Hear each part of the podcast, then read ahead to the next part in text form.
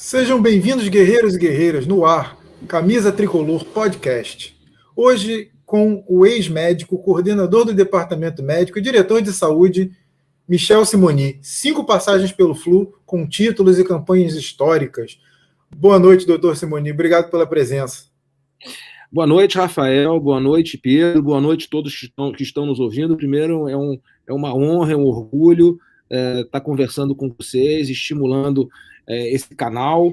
É, eu valorizo muito as iniciativas, né? Eu acho que as pessoas fazem as coisas procurando fazer um trabalho é, bacana, bonito, e eu fico muito orgulho. Tudo que, tudo que é ligado ao Fluminense faz parte da minha vida, né? Faz parte de uma paixão que, mesmo de longe, a gente continua nutrindo. Então é um prazer grande estar com você e conversando com você mais uma vez, a pessoa com quem a gente teve a oportunidade de, de se falar e se relacionar aí na minha época no Fluminense. Muito obrigado. Pedro Logato, meu companheiro de canal, por favor. Boa noite, Pedro. Tudo bem? Boa noite, Rafael. Boa noite, Michel. Boa noite a todos que nos assistem. É... Vocês estavam falando, né, começou introduzindo, falando sobre a trajetória do Michel no Fluminense. É, eu que acompanho o Fluminense desde o final do, dos anos 90, né? E acompanho até hoje, né? É, tinha alguns nomes que a gente que é tricolor que a gente já tá, é, se acostumou, né, a ouvir falar muito tempo, né, fora é, no Fluminense, fora dos gramados. E na parte do departamento médico era, é, era o Dr. Michel e o Dr. Vitor Pavilo, né, é saudoso. É, então eram são nomes que o torcedor tricolor cresceu ouvindo falar, né, muitos anos, muitos anos. E eu acho que essa noite vai ser muito especial para todos nós aqui podermos conversar, falar sobre essa grande paixão na nossa vida que é o Fluminense. E, doutor, o senhor trabalhou com o Vitor, o doutor Vitor, não foi? No Fluminense? Chegou a um Trabalhei. bom tempo, um período, né?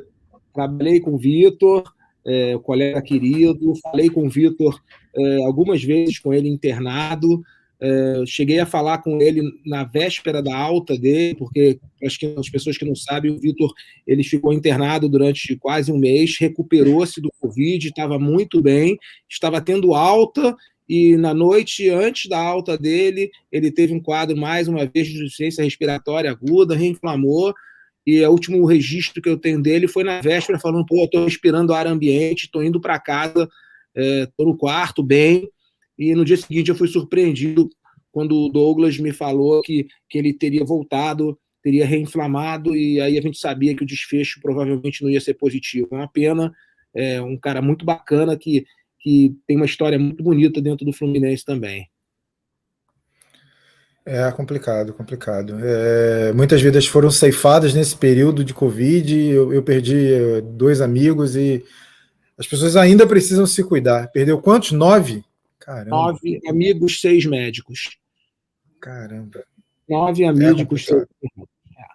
Muito complicado. Quando eu falo aqui na Suíça que eu perdi nove amigos, ninguém acredita. As pessoas falam, quanto? Assim, porque aqui na, na, na Europa teve, aqui onde eu moro, principalmente na Suíça, teve um índice de óbitos muito maior em pessoas com mais de 70 anos de idade. Essa, essa faixa etária jovem que acometeu o Brasil, aqui na Europa, foi muito incomum entendeu? Então, mas muito triste. Realmente, muitas vidas teipadas. Acredito que o, o, o, frio né, tenha contribuído de alguma forma para a disseminação rápida da doença pela Europa. A Itália, a Itália teve um período muito ruim, período muito curto, e um alto índice de óbito entre idosos nesse período curto de inverno. Pode ser que eu acho que a Suíça também sofreu pelo mesmo, passou pelo mesmo problema, né, doutor? Ou não? Rafael, na verdade, o, o, norte da Itália ele tem uma população muito idosa, de qualquer maneira, muitos são fumantes. Ali teve aquele problema do começo da doença, as pessoas sem saber muito bem o que fazer, demoraram para restringir a, a, a, a, circulação, quando restringiu a circulação, botaram um monte de gente infectada junto dentro de casa e aí explodiu a doença. A verdade é que essa doença ela é muito traiçoeira, ela é uma doença que engana, é uma doença que é meio roleta russa, e eu digo sempre que é uma doença que virou politizada, né? Porque as pessoas não, não, não, falam mais das doenças, as pessoas falam de quem ataca, dizer, na verdade isso virou uma guerra entre quem é a favor do governo e quem é contra o governo. Acabou, é só esse que é o diálogo. E você não faz ciência nem nem medicina, assim. A parte humana foi deixada de lado. Você tem que abordar. Então, assim, os médicos que militaram na frente, ou que ainda estão lá, os quais a gente, como eu falei, perdi, perdemos alguns queridos amigos. O Rio de Janeiro teve mais de 100 médicos que morreram nessa pandemia, é uma coisa absolutamente enlouquecedora você imaginar isso. É, então, eu assim, acho que houveram, houve muitos erros naturais, erros que eu reputo como sendo de uma doença desconhecida, né? É, e isso acabou complicando. Eu não, eu, não, eu não vejo a questão climática, porque se fosse por frio, o Brasil ele não tem quase frio, entendeu? Então, assim, ele não obedeceu uma curva. Se você pega e analisa as curvas, você não consegue chegar a muitas conclusões. A verdade é essa. É então, é verdade. Misterioso, infelizmente. É, o Hugo Perruso participa. Boa noite, meus amigos. E lembrando, usem máscara, é isso. Todo, mantendo os cuidados, ainda não acabou. Vamos falar de Fluminense? Melhor, né? Com certeza. Vamos tentar, vamos melhorar o clima, porque afinal de contas o Flusão está bem, né? Mas eu reforço o que o Hugo está falando. É, acho que a gente tem chance de terminar com esse problema até o final do ano. É, se Deus quiser, eu sou otimista. Mas para que isso termine logo, é importante manter os cuidados, sim, fundamental. Então, estou com o Hugo nessa. O máscara ainda é recomendado aqui na Suíça agora, que eles estão eliminando a partir de julho a possibilidade de você, ao ar livre, não precisar mais de máscara. É lembrar que nós temos hoje 200 a 300 casos, com um óbito, zero, um. Então, assim, é um país que controlou. Mas vamos ao Fluminense e realmente usem máscara. É isso. Pedro, quer começar? Fazer uma pergunta?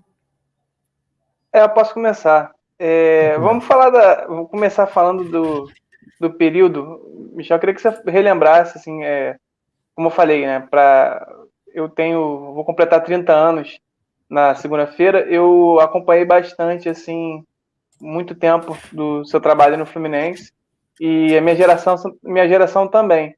Mas é, muitos dos nossos, é, dos nossos, das pessoas que estão no canal, elas não são mais jovens, né? É, começaram a acompanhar o Fluminense mais recentemente. Eu queria que você pudesse falar da, da sua, do período que você esteve lá, comentar como é que foi, quanto tempo foi, detalhar assim para os nossos, é. É, para as pessoas que acompanham aqui o canal. Muito obrigado pela pergunta. É muito interessante. Na verdade, eu nunca tive o sonho de ser. Eu sempre fui tricolor de arquibancada. Então, quem me conhece sabe que eu era tricolor de arquibancada. Desde novinho, sou filho, minha mãe foi atleta do Fluminense, eu, eu virei Fluminense ao nascer. E tinha os meus amigos, ia na arquibancada, e eu conhecia na época o doutor Davi Fischel, que foi presidente do Fluminense. É, conhecia muito, porque tinha estudado com o filho dele na escola. A gente até ia ao Maracanã muito junto, o Davi, muito torcedor também de arquibancada.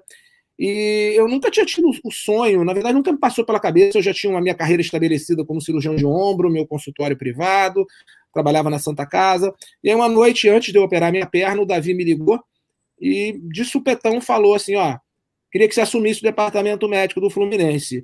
Eu não sou um cara que digo não, lembra as coisas. Eu primeiro penso muito. Eu ia operar minha perna no dia seguinte. Falei, Davi, obrigado, aceito, mas eu vou operar minha perna, só vou poder. Era uma cirurgia grande, uma osteotomia da tíbia, uma cirurgia para corrigir, corrigir um desvio que eu tinha na minha, na minha perna. E eu falei, só vou poder começar aí, mesmo assim, de muleta daqui a duas semanas. Isso foi, isso foi logo antes de começar a Copa João Avelange, né? No ano 2000. E eu assumi, muito verde ainda, é, sabia bastante medicina esportiva, medicina, mas não conhecia o bastidores do futebol, né? O treinador em questão era o Valdir Espinosa, querido, saudoso também, Valdir Espinosa, pessoa que é muito querida para mim, ele, o filho dele, o Rivelino. E quando eu cheguei lá, ah, logo após, um tempo depois, eu fiz meu primeiro jogo, eu me lembro muito bem, foi no Estádio do América, em Edson Passo, um jogo que o Fluminense ganhou no Campeonato Estadual de Madureira. Foi a primeira vez que eu estive em campo, porque nos primeiros seis meses eu não tinha condição de estar em campo. E logo depois, é um momento muito diferente do que o Fluminense vive hoje, porque a gente vivia aquele momento, Unimed, e naquele momento onde o, o, o, Celso ele saía contratando aquele monte de jogadores, aquele monte de jogadores que eram chegou a ter no ano lá é, Roger, Ramon, Edmundo e Romário. Entendeu? Então, existia uma, uma boa intenção, evidentemente, da patrocinadora, mas talvez uma certa inexperiência em saber equilibrar um time. Né? O time ele era, Era, você tinha lá quatro craques com tratamento super mega VIP e tinha uma galera assim completamente diferente, com discrepância salarial, e você tinha também problemas de salários que eram pagos pelo, pelo patrocinador e o clube pagava os outros, então os do patrocinador nunca atrasavam, os dos outros atrasavam, e aí era um ambiente muito ruim, porque se você está num grupo que metade recebeu o salário e metade não, o ambiente fica muito difícil. Então foram uma série de questões do duplo comando que o Fluminense tinha, é, e tinha outro jeito, porque a gente estava vindo aí de uma Série C, que fizeram com que eu tivesse que amadurecer muito rápido, porque assim, eu, um, um ano, um ano pouco de futebol, tava, eu, eu, eu, tinha, eu tinha que lidar com Asprilha, eu tinha que lidar com Agnaldo, com jogadores que são cascudos, e logo depois me chega Romário, Beto, e aí eu, eu fui obrigado a amadurecer, tomando pa, pa, pancada algumas vezes, né? Porque os bastidores são muito diferentes do que a gente vê aí fora, mas acabei amadurecendo. Eu tinha muitos amigos, tenho ainda muitos amigos dentro do, do meio do futebol. O Runco era muito próximo de mim, Rodrigo Lasmar, Neilo Lasmar, toda essa galera. Então eu fui tendo muito suporte e fui criando, porque eu sou uma pessoa que eu acho que o pode lembrar, muito acessível realmente, entendeu? Então, assim, eu não sou de brigar, eu não sou. Eu fiz amigos meus que me conheceram me xingando. Ah, filha da puta, eu falei, chega aqui, vamos conversar. Os caras são meus amigos pessoais hoje, até hoje, amigos, e por quê? porque o objetivo sempre foi é, é, aglutinar. E, e eu acabei ganhando evidentemente, um pouco de força política dentro do clube, apesar de nunca ter me envolvido com política dentro do Fluminense. Para não dizer nunca, eu me envolvi com política uma vez somente, que foi a única vez que eu apoio um candidato, que foi na primeira eleição que o Mário com o Pedro. E, e, foi a única vez. E em 2004, eu, eu tinha o clube, porque o, o ele teve uma, uma, uma, teórica informação que eu estava apoiando outro candidato, que não era verdade, porque eu realmente fiz questão de dizer para esse candidato amigo meu que eu não ia apoiar ninguém. E eu saí do Fluminense em 2004. É, trabalhei no América em 2006, porque o Jorginho me chamou. Eu já tinha feito uma rede bem bacana de pessoas e fui trabalhar no América, no campeonato estadual. Até a final da Taça Guanabara. Foi o primeiro trabalho do Jorginho. Mas no final desse ano, o Orcades e o Branco é, assumindo, me chamaram de volta. O, Vitor tinha tido alguns problemas lá também, porque as pessoas falam muitas vezes, pô, mas ah, o cara machuca, não machuca. Era um grupo muito difícil de trabalhar, porque era um grupo muito heterogêneo, era um grupo muito é, é, dispare, era um grupo que tinha pessoas realmente que já vinham com histórias de contusões há muito tempo, então não era um grupo fácil, não era um grupo equilibrado de se trabalhar. Uh, não quer dizer que seja ruim, a Unimed foi fundamental para o Fluminense. Então eu volto no final de 2006, e aí tem aquela campanha de 2007, que a gente ganha a Copa do Brasil, né? E ali, quando eu cheguei já na Granja Comari, o treinador era o PC Guzmão nessa primeira fase, a gente viu um grupo completamente diferente, né? A gente já viu já o Thiago Neves, é, a gente tinha o Carlos Alberto mais no auge, o Alex Dias, o Aroca chegando. Então era uma galera que conseguiu fazer uma campanha bacana. E o Renato, eu trabalhei várias vezes com o Renato. O Renato Gaúcho, as pessoas sabe daquele jeitão dele, mas é um cara que para trabalhar é muito bom, porque assim, a gente briga, briga, briga, briga, mas no final do dia é olho na cara, é verdade, não tem trairagem, não tem nada por detrás, não tem nada. Quer falar alguma coisa, olha na cara e fala. Então o Renato tem uma característica de sinceridade, foi das pessoas mais francas e sinceras que eu conheci no futebol. Em todos os aspectos. Além de, apesar daquele jeito dele, ter um coração desse tamanho e ajudava todo mundo. Quer dizer, ninguém podia passar necessidade ali que o Renato estava pronto para ajudar as pessoas.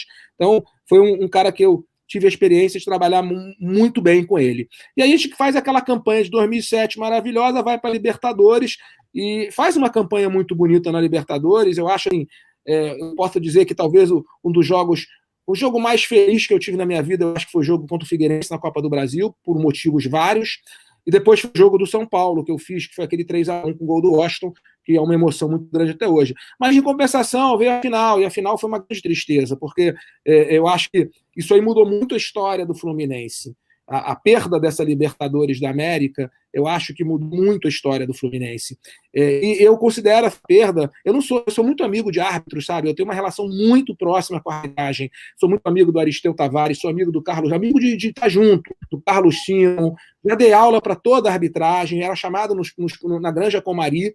Eu fui, fui dar uma aula na Granja Comari um mês depois do, do Altemir Hausmann e do Sandro Merit me expulsarem no jogo do São Paulo, que não era nem para ser expulso. Mesmo assim, chegava lá, os caras me abraçavam, era tudo uma, uma, uma, coisa bacana. Mas eu acho que assim, o, o, Fluminense teve um prejuízo causado pelo aquele Hector Laudati, aquele argentino, que mudou toda a história do clube, que teve prejuízo para muita gente. E eu não tenho nenhuma dúvida que aquele prejuízo dele foi intencional. Né? Não há nenhuma dúvida que ele entrou naquilo. E, e foi muito curioso, porque eu, como oficial, é, você pode me cortar se, se eu estiver falando muito, mas é que sim, se deixar falar sobre futebol. Não. Fica à vontade, fica à vontade. Eu fui oficial da FIFA para a Copa do Mundo em 2014. Eu fui oficial no Rio de Janeiro. Então, eu fui convidado pela FIFA para assumir o controle de saúde em toda a cidade do Rio de Janeiro, é, é, não somente nos estádios, nos centros de treinamento, como na cidade. E fiz isso na Copa das Confederações e na Copa do Mundo. E em 2019, a Comembol me chamou, antes de eu migrar aqui para a Suíça, para fazer a Copa América também. E numa das reuniões, o, Baldatti estava lá como árbitro, ele, oficial árbitro, ele não ia apitar mais, mas ele estava representando a arbitragem, ele sentou na minha frente.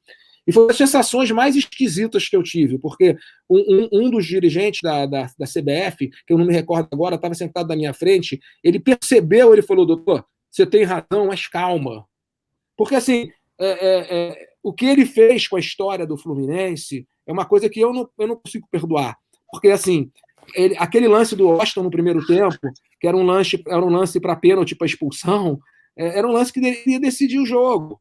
Então, é, eu, eu, vejo isso, e o que me, estesse muito no futebol, e por isso que eu sou muito a favor do VAR, e você sempre, mesmo com todos os erros que a gente sabe que estão acontecendo, com as possibilidades, com o amadurecimento, o que as pessoas de fora do futebol não sabem é que a perda de um campeonato, de um título, é, principalmente de uma forma não, não, não cachê, não honesta, representa um dano muito grande na vida daquelas pessoas que trabalharam tanto, principalmente a ralé miúda. Você imagina o seguinte: o prêmio para um roupeiro, é, naquela época, para o roupeiro, seria na casa de uns 60 mil reais.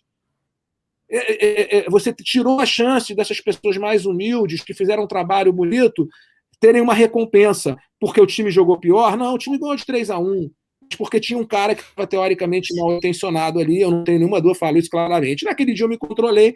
Então, assim, eu acho que 2008 foi um momento triste para gente. Repito, eu não sou de falar de arbitragem, eu tenho uma tática muito curiosa. Eu, quando olho um jogo de futebol, eu procuro avaliar a arbitragem como se eu fosse torcedor do outro time. Isso é, eu procuro pensar o seguinte: se eu torcesse para o adversário, eu, eu, iria achar que esse lance era assim. E eu, na minha época de Maracanã, eu já muito interessado em ciência, eu, eu te, tinha vezes que eu ia para o estádio sozinho, e antes de encontrar meus amigos, eu tinha uma galera que ficava sempre atrás do gol. Eu via 10, 15 minutos de jogo na torcida adversária. Eu não usava camisa, eu sentava ali na torcida adversária, naquele canto do Maracanã, não ia para trás do gol, para olhar a reação deles mediante aos lances. Isso é, saber se eles reagiam com a parcialidade que o torcedor tem. E era exatamente igual. O torcedor ele é um apaixonado parcial pelas coisas. Mas eu acho que existem limites de falhas de arbitragem. Quando ela prejudica toda a história de pessoas, prejudica uh, o pão das pessoas, eu acho que é um limite que deve ser realmente consertado. Eu acho que o VAR, com todos os erros que pode se ter, ele tem um índice de acertos maiores que os erros. Assim, minha história foi, poderia falar, eu poderia escrever um livro, porque são 20 anos ligados ao futebol no Fluminense 2000 a 2004, 2007 a 2010, né? Como você falou, foram cinco passagens. Eu tive um problema, todo mundo sabe, com o Fed é, em 2010. E, Mas e, calma, e... calma, calma, calma. Vamos segurar, doutor, essa história que a gente conta mais tarde. Peraí, para segurar a audiência. Segurar, assim, é, é, o que eu falei. Dá para contar um livro, se, eu deixar, se deixar eu falar, eu fico falando um livro. Mas é uma história que eu tenho muito orgulho é, faz parte do meu currículo, me levou a estar ligado a pessoas no mundo do futebol. E, enfim, vamos ver, porque tem, eu, eu, eu me afastei do futebol, mas tem coisa aqui na Suíça acontecendo que pode, de uma certa forma, me reaproximar um pouco. Ah, legal, legal. Vamos retomar muitos desses assuntos. Deixa eu só colocar na tela aqui a participação. O Hugo pergunta na verdade, ele faz a mesma pergunta duas vezes ou algo parecido. Doutor, era fácil o dia a dia dos médicos com Romário? Aí na sequência ele, ele bota é, como era a relação dos médicos com, com Romário, complicado ou fácil? Para mim, muito fácil. O Romário sempre foi. A gente teve no começo, também teve um pequeno choque num determinado momento. É, ele ainda não confiava em mim, não tinha é, é, é, essa relação. Ele reconheceu que fez algumas coisas equivocadas, depois ele passou a me respeitar muito, tanto que em 2004, quando ele foi fazer o jogo de despedida dele em Los Angeles, lá no Fórum de Los Angeles, eu fui médico convidado por ele para ir com a delegação dele, que foi, na verdade, a galera que jogou na Copa de 94, Ricardo Rocha, Tafarel, é, fez um jogo e ele me chamou para fazer esse jogo. O Romário era um cara que era muito objetivo também. Ele falava o que ele sentia, ele falava o que ele queria e a gente batia de frente, né? Então, assim, bater de frente não obrigatoriamente é ruim, porque eu entendo que bater de frente são as pessoas conversarem e resolverem, muito melhor do que ficar um na fofoquinha ali falando no ouvidinho do outro. Então, para mim, trabalhar com o Romário não foi difícil, eu não tive problema com o Romário. Foi muito fácil trabalhar com o Romário, longe de ter jogador mais difícil que eu trabalhei. Não foi mais fácil, ele não era o Marcão, que era um jogador super fácil de trabalhar, ou o Dario Conca, que era um cara muito fácil de trabalhar, mas não me deu trabalho. Não foi uma pessoa trabalhosa, muito uma relação muito franca. Nós temos uma relação amistosa até hoje. Marta Esteves também coloca aqui, jornalista Marta Esteves. É, grande doutor Simonito, sabe tudo sobre consertar ombros e sobre o Fluminense. Gente boa demais. É saber falar muito bem. Abraço aos amigos tricolores. Abraço, Martinha. Obrigado pela participação. Obrigado, Hugo, pela participação.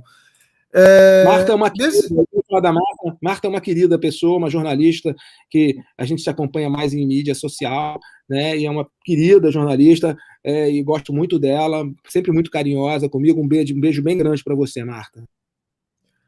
O, o, o, senhor, vou chamar de você, né? Não vou chamar de senhor, porque eu acho que, né? Posso, o senhor, o senhor aceita que eu dispense essa.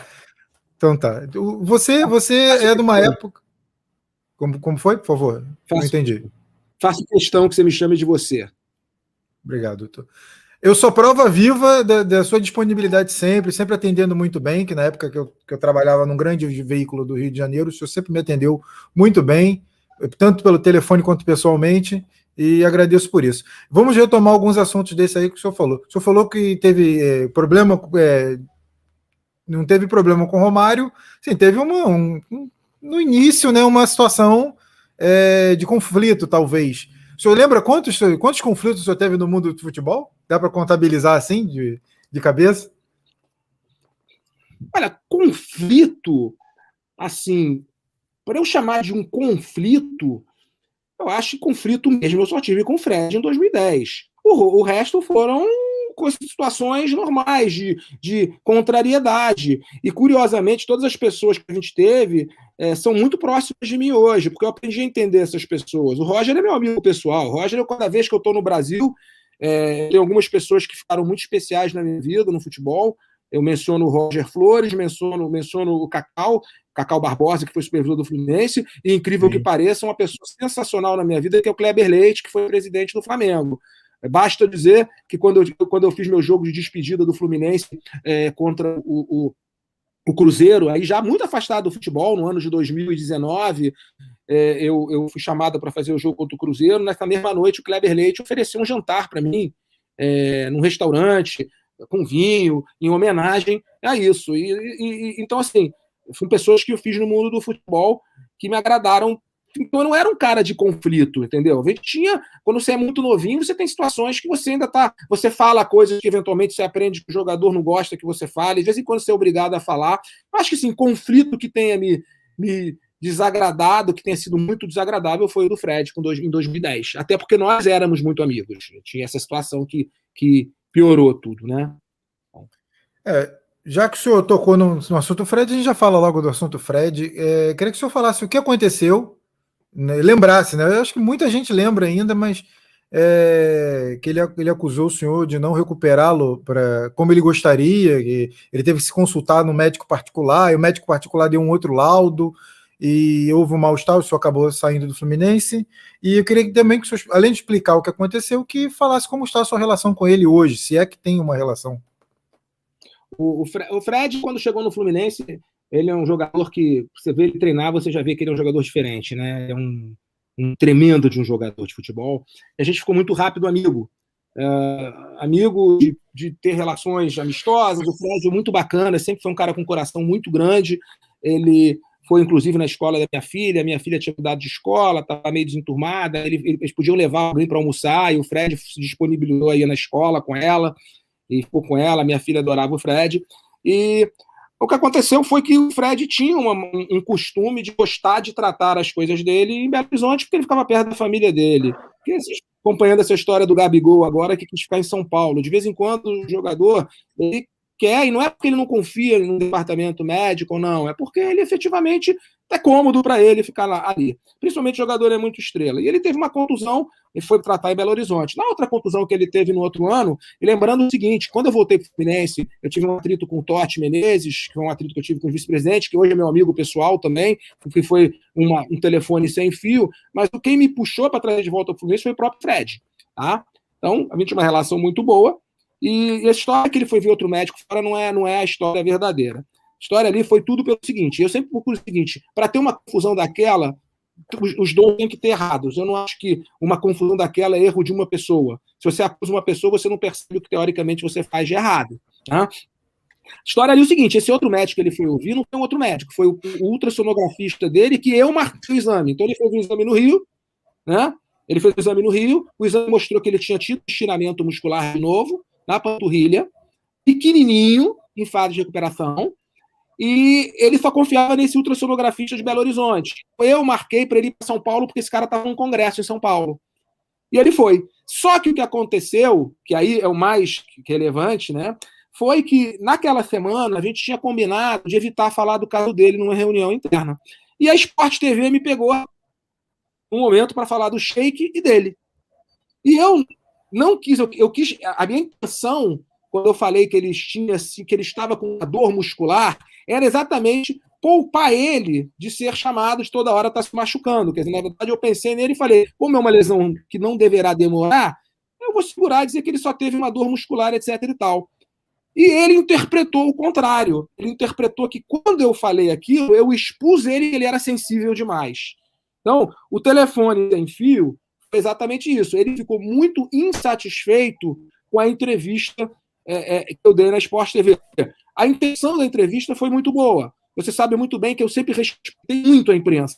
Eu sempre olhava e falava o seguinte: esses caras estão trabalhando que nem eu. Eles estão buscando o melhor para a vida deles, que nem eu. Eles estudaram, estão aí. Eles vão acertar e vão errar. E assim, até, assim, até hoje é assim que eu penso. Eu sou um cara que eu entro numa instituição, entro num hospital, eu vou cumprimentar e dar um abraço desde o porteiro até o diretor. É a minha natureza de ser. Né? É o que eu falo isso muito no curso que eu estou dando agora, um curso de online chamado que a faculdade não ensina. Só que ali eu, eu deveria ter cumprido o que a gente combinou, que era não falar, teoricamente. A intenção foi boa, mas o resultado foi ruim. E o Fred, aí ele veio o erro dele. Ele tinha uma relação suficiente para ligar para mim e a gente conversar. O que, que ele fez? Ele foi, teoricamente, no vice-presidente de futebol, que não teve uma ação, ao meu ver, é, decente de homem comigo, que era o Alcides Antunes, e falo isso publicamente, falo isso na cara dele, já falei na cara dele, e ele deixou com que ele fosse na sala de imprensa dar aquela entrevista que ele deu contra a minha pessoa. É, e o Alexandre Bittencourt, na época, assessor de imprensa, ele disse que foi um dos mais tristes para ele, porque eu era muito amigo do Alexandre. E aquilo era um assunto que poderia ter sido resolvido internamente. Aquilo ali aconteceu na noite, eu sou judeu, e aconteceu na, na noite do Ano Novo Judaico, do Rosh Hashanah. Então eu deixei de ir é, é, para efetivamente a, a festa, o almoço, o jantar desculpa, que teria com a minha família, para responder à imprensa. E eu respondi de uma forma muito polida, porque eu realmente conhecia a vida do Fred a fundo. Naquela época ele não era casado, então ele era muito garotão, ele, sabe, tinha uma vida muito é, ativa, né? E eu não falei nada, eu me apenas me defendi. Recebi telefonema de algumas pessoas, do Carlos Alberto, do Renato, do Branco, e a própria imprensa se posicionou de uma forma é, muito favorável. Recebi telefonema do Apolinho, recebi telefonema do Gilson Ricardo, essa galera toda, sabe, muito solidária, por quê? Porque ele ali não, não, não, valia. O Cuca, o Cuca tentou evitar o problema, o Cuca não estava nem no Fluminense, o Cuca, que eu acho que tinha uma relação muito próxima de mim, ele tentou evitar o problema. A gente teve esse, essa coisa, eu pedi demissão sem, eu pedi demissão para ninguém, porque ninguém me atendeu, o Orcades conseguiu me atender depois de algum tempo, o Alcides Antunes fugiu de mim durante uma semana, fugiu, literalmente não atendia o telefone. Eu queria pedir demissão para ele, porque ele era o vice-presidente de futebol. Até uma hora eu descobri que ele estava num quarto do hotel, o Castro, em Goiânia, e eu liguei para o quarto dele, ele atendeu. Eu falei, olha, só quero comunicar para você que eu já comuniquei para o presidente Roberto Orcade, eu me demiti tá, do clube. Fui para minha filha, que adorava o Fred, falei, filha, tio Fred, ela era criança ainda, a Gabriela tinha é, 9, 10 anos, eu falei, tio Fred fez uma coisa que não foi legal, mas eu não quero nunca que você não goste dele, porque você tem que lembrar que ele fez por você. Tanto que a gente teve mais. Passaram-se seis meses, a gente se encontrou no Fluminense, ficou um olhando pro outro, ele veio falar comigo, falou, pô, acho que é hora da gente deixar de isso aí de lado, etc e tal. Pô, a gente sentou num canto, lavamos alguns, alguns pratos sujos ali, teoricamente. Eu não sou um cara que guarda o rancor é, na minha vida, em hipótese nenhuma. Eu, eu, quando aconteceu o problema, eu procurei olhar onde eu errei, porque eu, o que eu erro eu posso consertar, eu não posso consertar os erros dos outros. Isso eu ensinei para muito para minha filha. Falei, filha, quando você tiver um conflito com alguém, primeiro pense e vê onde você errou. Porque o que você errou, você pode consertar. O que o outro errou, dificilmente você vai consertar. Quando o Fred saiu do Fluminense na, na, na, na última saída, na, na, gestão do Peter, eh, eu estava como diretor de saúde e ele veio falar comigo no dia e falou na frente do Marcelo Penha, do Peter, me deu um abraço e falou: se tem uma pessoa que eu devo desculpas nesse clube, é você. Entendeu? Isso já muito depois de ter voltado, teoricamente, a se falar. E eu falei para ele: você não me deve desculpas. Eu acho que nós dois erramos e nós dois conduzimos de uma forma equivocada. Isso passou muito tempo, faz parte do futebol. Eu amadureci muito com aquilo. Quer dizer, eu tenho um lado meu que agradece a ele, porque, sabe, toda a força que eu tive para lidar com a Copa do Mundo, para segurar o Rio de Janeiro todo nas minhas costas, segurar um estádio com 70 mil pessoas numa final, com ameaça de conflito de Argentina, com invasão de colombiano, eu devo, em parte, a todas as experiências que eu tive na minha vida. E a experiência com o Fred foi uma experiência que, para mim, apesar de ter sido bastante dolorosa na época, principalmente pelo que eu falei, porque nós éramos amigos, ela me trouxe muitas coisas positivas do ponto de vista de amadurecimento. Então, repito, eu acho que ele sabe que, qual foi o erro dele, eu sei qual foi o meu, e, e a nossa relação hoje, a gente, eu estou morando aqui na Suíça, a última vez que a gente se falou foi num campo quando o Fluminense jogou contra o, se eu não me engano, contra o Cruzeiro. É, acho que foi esse jogo mesmo que eu fiz, é, que a gente ganhou do Cruzeiro de 4 a, a 1 no Maracanã, em 2019. Foi a última vez que a gente se falou. É, teve uma vez que gravou um, um, um videozinho para minha filha também, e quando, quando ele ajudou um garoto que tinha um problema de um tumor no cérebro, eu também fiz esse circulei, porque o Fred era um cara que sempre gostou muito de ajudar a criança, de estar presente. Eu acho que, apesar desse disparate, eu acho que ele carrega justamente o, o, o status, o status de ídolo no Fluminense, ele é um jogador fundamental para o clube, e no fundo, a gente nunca voltou a ser tão amigo como era antes. Eu acho que fica algumas, algumas acabam ficando dos dois lados algumas cicatrizes, mas torço muito para ele. Eu acho que ele está fazendo, ele, acho que ele é uma peça fundamental hoje nesse, nesse, nesse time que o Fluminense tem. Essa é mais ou menos a história, né? E é a mensagem que eu dou para as pessoas, para todo mundo mesmo. Quando existe um conflito, procura porque em, em algum momento os dois lados erraram. Dá para escrever um livro, hein? Antes de eu passar para Antes de eu passar para o Pedro fazer mais uma pergunta, é só pegando esse gancho do Fred. O Fred é meu ídolo e eu cobri o Fluminense quando o Fred é, já estava lá, está, estava na primeira passagem, né? E todo mundo sabia que o Fred, em determinado período, foi um dava uns migués, dava umas enroladas e tal, umas escapadas. Tanto que teve aquela, aquele episódio do Caio Saque, que ficou famoso. É, o próprio Fred, Fred já disse que se ele tivesse sido mais profissional ao longo da carreira, hoje ele estaria jogando em um nível ainda melhor do que ele, o que ele está apresentando no Fluminense no momento. Então todo mundo sabe da história do Fred, sabe que o Fred, em determinado período da carreira, ele meio que chutou o balde mesmo, curtiu a vida. E ninguém está aqui para julgar, não. A vida dele, ele fez aquilo que ele tinha que fazer e ponto final. É, passando para o Pedro. Fala, Pedro. Então, Michel, vou te perguntar, você falou que em 2019, né, teve uma despedida. É nesse período que você ficou é, fora do Fluminense, né, de 2010 até agora, teve algum convite para você eu tô retornar? eu acho que a minha conexão é que tá ruim. Eu acho que a minha conexão tá um é... pouco ruim, eu não ouvi a tua pergunta. Tenta de novo. Se não funcionar, me dá uns segundos que eu vou mudar para o 5G aqui. Tenta de novo, Tudo desculpa, bem. eu não te ouvi. Eu vou, vou perguntar de novo. Então, é, você falou que em 2019. Tá conseguindo me ouvir agora? Ou, Tô. Tá. Então, em 2019 você falou que teve essa, esse jogo contra o Cruzeiro, né? Que você fez. É, eu queria te perguntar se de 2010 que você saiu deixa, até hoje. Deixa eu mudar para o 5G, pessoal. Deixa eu tá mudar para o 5G. Tudo bem, tudo bem. Se, se der uma estabilizada, se der uma estabilizada, espera um pouquinho que eu estou voltando. Mas deixa eu tentar mudar porque eu acho que não está legal. Tudo bem. Deixa eu remover ele aqui rapidinho. A gente continua aqui esperando o Dr. Michel Semoni voltar. Michel Semoni, que mora atualmente na Suíça, está cinco horas à frente no, no, no horário, então ele está lá já está quase meia-noite, 11h36, se, se não me engano, né, Pedro? Isso aí. É, 11h36 está nos atendendo gentilmente, um cara boninho, gente boníssima, um cara que sempre atendeu muito bem a imprensa. Trabalhei muitos anos, entrevistei algumas vezes, é um cara que sempre esteve disponível. E quando eu chamei ele para falar de Fluminense, ele topou na hora e tá aí só regularizando a situação dele para voltar. Gostou do que ele falou sobre Fred? Sim, eu achei muito interessante é, duas coisas que ele falou até agora. Né? Essa questão de olhar nesses casos de conflito os dois lados, né? Muito importante. E também achei muito interessante a perspectiva que ele tem sobre a arbitragem e também sobre assistir o jogo como se você torcesse para um time rival. Isso, é, isso é uma coisa interessante mesmo.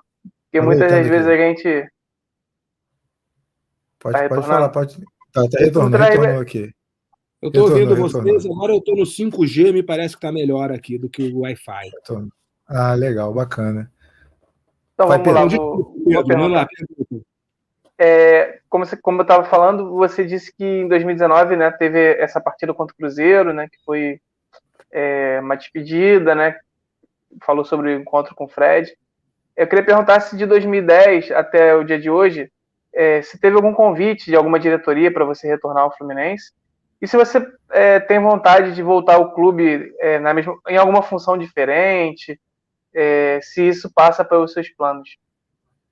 Pergunta é boa, Pedro. Eu, quando saí do Fluminense em 2010, eu fiz uma promessa e deixei bem claro que eu não iria voltar a trabalhar com futebol como profissional. Primeiro, porque realmente eu já estava cansado. A rotina é muito pesada, eu sou um cara centralizador.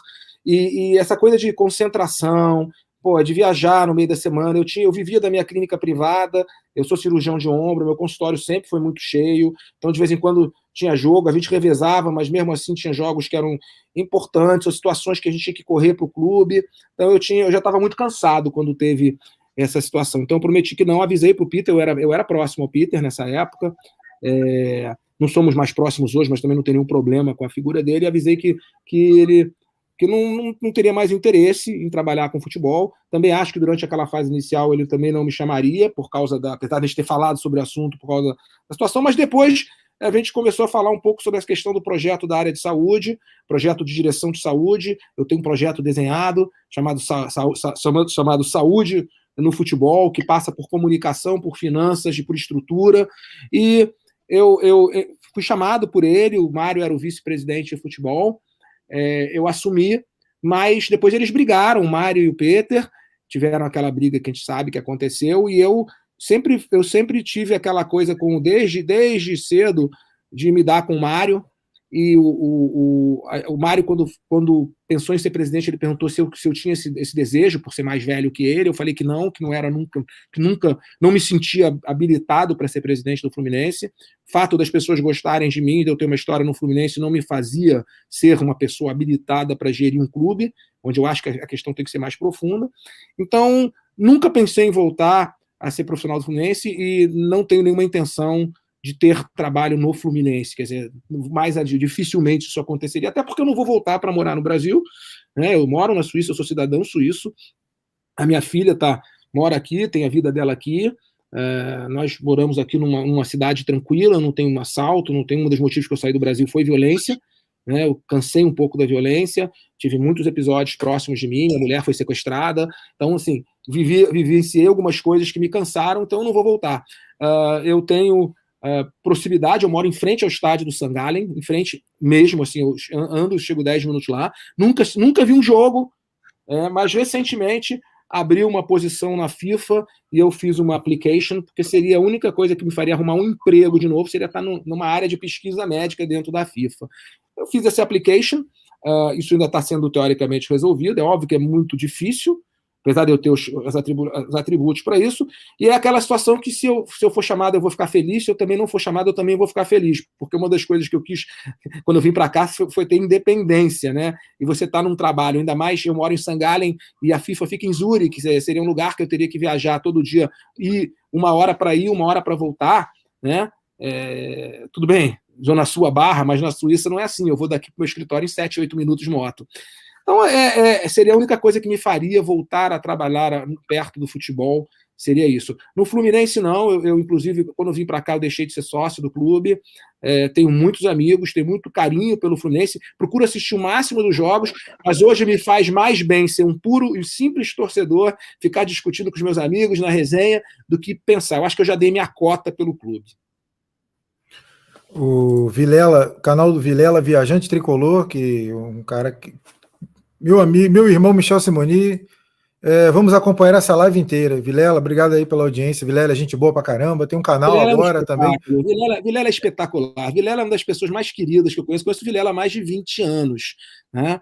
E é uma paixão, é um cara de uma pureza, de uma honestidade, de um amor pelo Fluminense, que a gente brinca com ele, implica com ele, porque faz parte da minha natureza, eu sou zoador mesmo. É, mas é um cara de um, ter o maior coração desse mundo, de uma sinceridade, uma franqueza, é um belíssimo tricolor, é, é a essência do tricolor, e faço questão que todos acompanhem a, a, o canal do Vilela, Viajante Tricolor, é, e, que quando, e que quando o futebol voltar, é, as pessoas participem das viagens que ele organiza, porque pode ter viagem igual, melhor não vai ter. Eu já sou membro do canal, eu vou com ele na próxima viagem, assim que puder. Já tomei vacina, já tomei vacina. E, e na próxima viagem estamos juntos, Vilela. Vilela, quero você aqui também no canal, Vilela. Vem participar aqui de uma live com a gente. Vilela é gente boníssima. Faz uma live de, de 11 da noite em diante que vai embora. Quatro horas de live. Fim. Enfim, é, enfim fica com a veia, a veia fica saltada. É, mas é, é, ela representa a essência do torcedor do Fluminense. Essa é a verdade. Né? Autêntico, é, verdade. Olha, pensa, pensa hoje num torcedor do Fluminense. Eu tenho amigos que não conhecem o Vilela e quando descobrem que eu sou amigo do Vilela, falam: pô, diz para aquele cara que ele é mó barato. Porra, o cara é, ele é a essência do torcedor do Fluminense e tenho certeza que vai agregar muito aí, conhece tudo. Gente boa, muito boa mesmo, gente, gente boníssima. É, você falou da, da, da, da, Queria só retomar aqui uma outra coisa, até anotei aqui para não esquecer. O senhor falou de um ponto. Ah, o senhor falou do que o senhor é centralizador. Você é centralizador. É, o Mário tem todas essas características também de centralizador. E você conhece o Mário, você trabalhou com o Mário. Vai, vai no limite do que o senhor puder falar, não tem problema aqui. O que você quiser, aqui é um espaço aberto, fala-se o que quiser. O senhor acha que o Mário é muito centralizador ou ele está aprendendo a descentralizar? Bom, primeiro deixar claro que eu, eu, eu, tenho carinho por ele, tivemos uma relação aí de 20 anos, mas atualmente a gente teve um problema aí de relacionamento por causa de um amigo em comum, é, um, uma atitude que ele tomou dentro do clube que particularmente eu não concordei, é, e quando eu fui falar com ele, ele teve uma receptividade muito agressiva comigo, e eu, como eu falei, deixei de lado, então eu não tenho hoje uma relação, mas torço muito por ele. Se você é, perceber, eu jamais vou estar falando, mesmo que eu tenha críticas sobre a gestão, eu não vou estar falando da gestão, porque não seria justo eu aproveitar de, um, de uma relação que ficou diferente para falar da gestão dele. É, o Mário é realmente muito centralizador, eu acho que é, é, da personalidade dele, faz parte de tudo que ele aprendeu na vida dele, tudo que ele conquistou é, nas coisas dele, mas é, é uma pessoa que hoje eu me sinto desconfortável para falar, porque um, acho que, repito, teve aí um, um probleminha e eu, eu, ele, ele, ele falou o seguinte, que eu sou uma pessoa que quando mexe com o Fluminense ou com os meus amigos, eu fico desequilibrado. Eu não fico desequilibrado, mas eu vou defender o Fluminense e os meus amigos até a morte. Não tem jeito, eu sou assim. Então, essa frase, uma das frases que ele falou, e é a natureza que eu tenho. Eu prezo muito minha vida, eu prezo muito a minha família e os meus amigos. Claro que tem Fluminense, tem coisas que são. Mas, assim, de seres humanos, eu prezo. Quem é meu amigo, eu vou defender. Da mesma forma que eu tenho pessoas como o próprio Vilela, que está aí, Bernardo Belfort, André Barbosa, que sabe, sempre Cássio, Cássio Miranda, que sempre vão me defender a vida inteira, porque existe uma relação de carinho, uma relação de lealdade muito grande, entendeu? E isso faltou um pouco é, entre eu e o Mário, e eu prefiro deixar o Mário lá. Torço muito para o sucesso dele. É, seria hipócrita em falar dele, porque eu fui uma pessoa que apoiei ele no, no, no, na, na, primeira eleição. É, eu acho que o, o Abad me chamou para trabalhar como diretor de porque o Abad tinha essa qualidade, pode ter defeitos como qualquer ser humano, mas ele tinha uma qualidade de ser aglutinador depois, ele não, ele não ficava é, com ranços políticos, teoricamente. É, mas na segunda eleição eu não quis apoiar ninguém, eu era muito amigo do Ricardo Tenório e do Mário, mas pelo simples fato que eu já estava vindo para a Suíça. eu não estava mais sendo sócio do Fluminense. Então eu falei, não quero mais envolvimento político. Quem me conhece sabe que eu detesto política. Quer, quer me deixar maluco, vamos falar sobre política brasileira. Pô, não, não, não é comigo. Não é comigo, não é. Cada pessoa tem sua personalidade. Eu não sou assim. Então, torço muito pelo sucesso do Mário, é, porque o sucesso dele é o sucesso do Fluminense. E ele dizer que ele é centralizador, eu acho que é, porra, é, é, o óbvio Lulante, né, cara? Porra. Ele sabe é, eu, é. Eu, eu, fui, eu fui, eu tentei ser mais, mais polido possível, mais é, em cima do muro possível ao falar que ele é centralizador, porque todo mundo sabe que ele centraliza até demais. E isso acaba, isso acaba tendo alguns problemas, né? Desculpa, não, o senhor falou, eu não entendi. Ele, ele sabe, ele sabe que ele é centralizador. É, é, o tipo de centralizador dele era muito diferente do meu, porque assim, eu sou centralizador não porque eu tenho que, eu, eu tenho que resolver tudo com a palavra final, mas eu tenho que estar participando dentro do departamento médico de tudo que acontece, porque eu era a pessoa mais sênior, eu e Vitor Favila, na época eu trabalhei com o Vitor, depois a gente trabalhou sem o Vitor. É, então, assim, eu era centralizador porque eu queria ajudar a decidir tudo, mas não é que eu decidi, eu sempre fui uma pessoa que trabalhei muito em equipe, então o Vitor falava, o Vitor opinava, o, porra, sabe? O Filé, o Filé é meu irmão, cara. O Filé é um, é um dos melhores amigos que eu tenho no futebol. Até é, no início, em momentos conflitantes, eu ajudei o Filé a ser trazido para o Fluminense e a ficar no Fluminense. Entendeu? Ele conhece a história. Teve um momento que ele estava praticamente saindo do Fluminense, eu não era nada no Fluminense, e eu intermediei a negociação dele ficar junto ao Peter Simpson. Então, assim, é, eu, eu, eu não tenho mais nenhuma intenção ligada ao Fluminense, a não ser ver o Fluminense bem. Então, Mário é o presidente do Fluminense e vou torcer muito para tudo dar certo com ele. Vai, Pedro, pode falar. Então, Michel, vamos falar é, de, dentro de campo do Fluminense de hoje. É, você falou que, que, busca acompanhar. Queria te perguntar é, como você analisa é, esse, esse, essa temporada do Fluminense até agora, né? Começo ainda, o que, que você está achando? E perguntar sobre o Roger, né? Que é, foi jogador na época que você trabalhou lá. É, o que, que você tem a dizer sobre ele, sobre é, convive com ele, né? E também sobre o que você acha desse trabalho dele como técnico.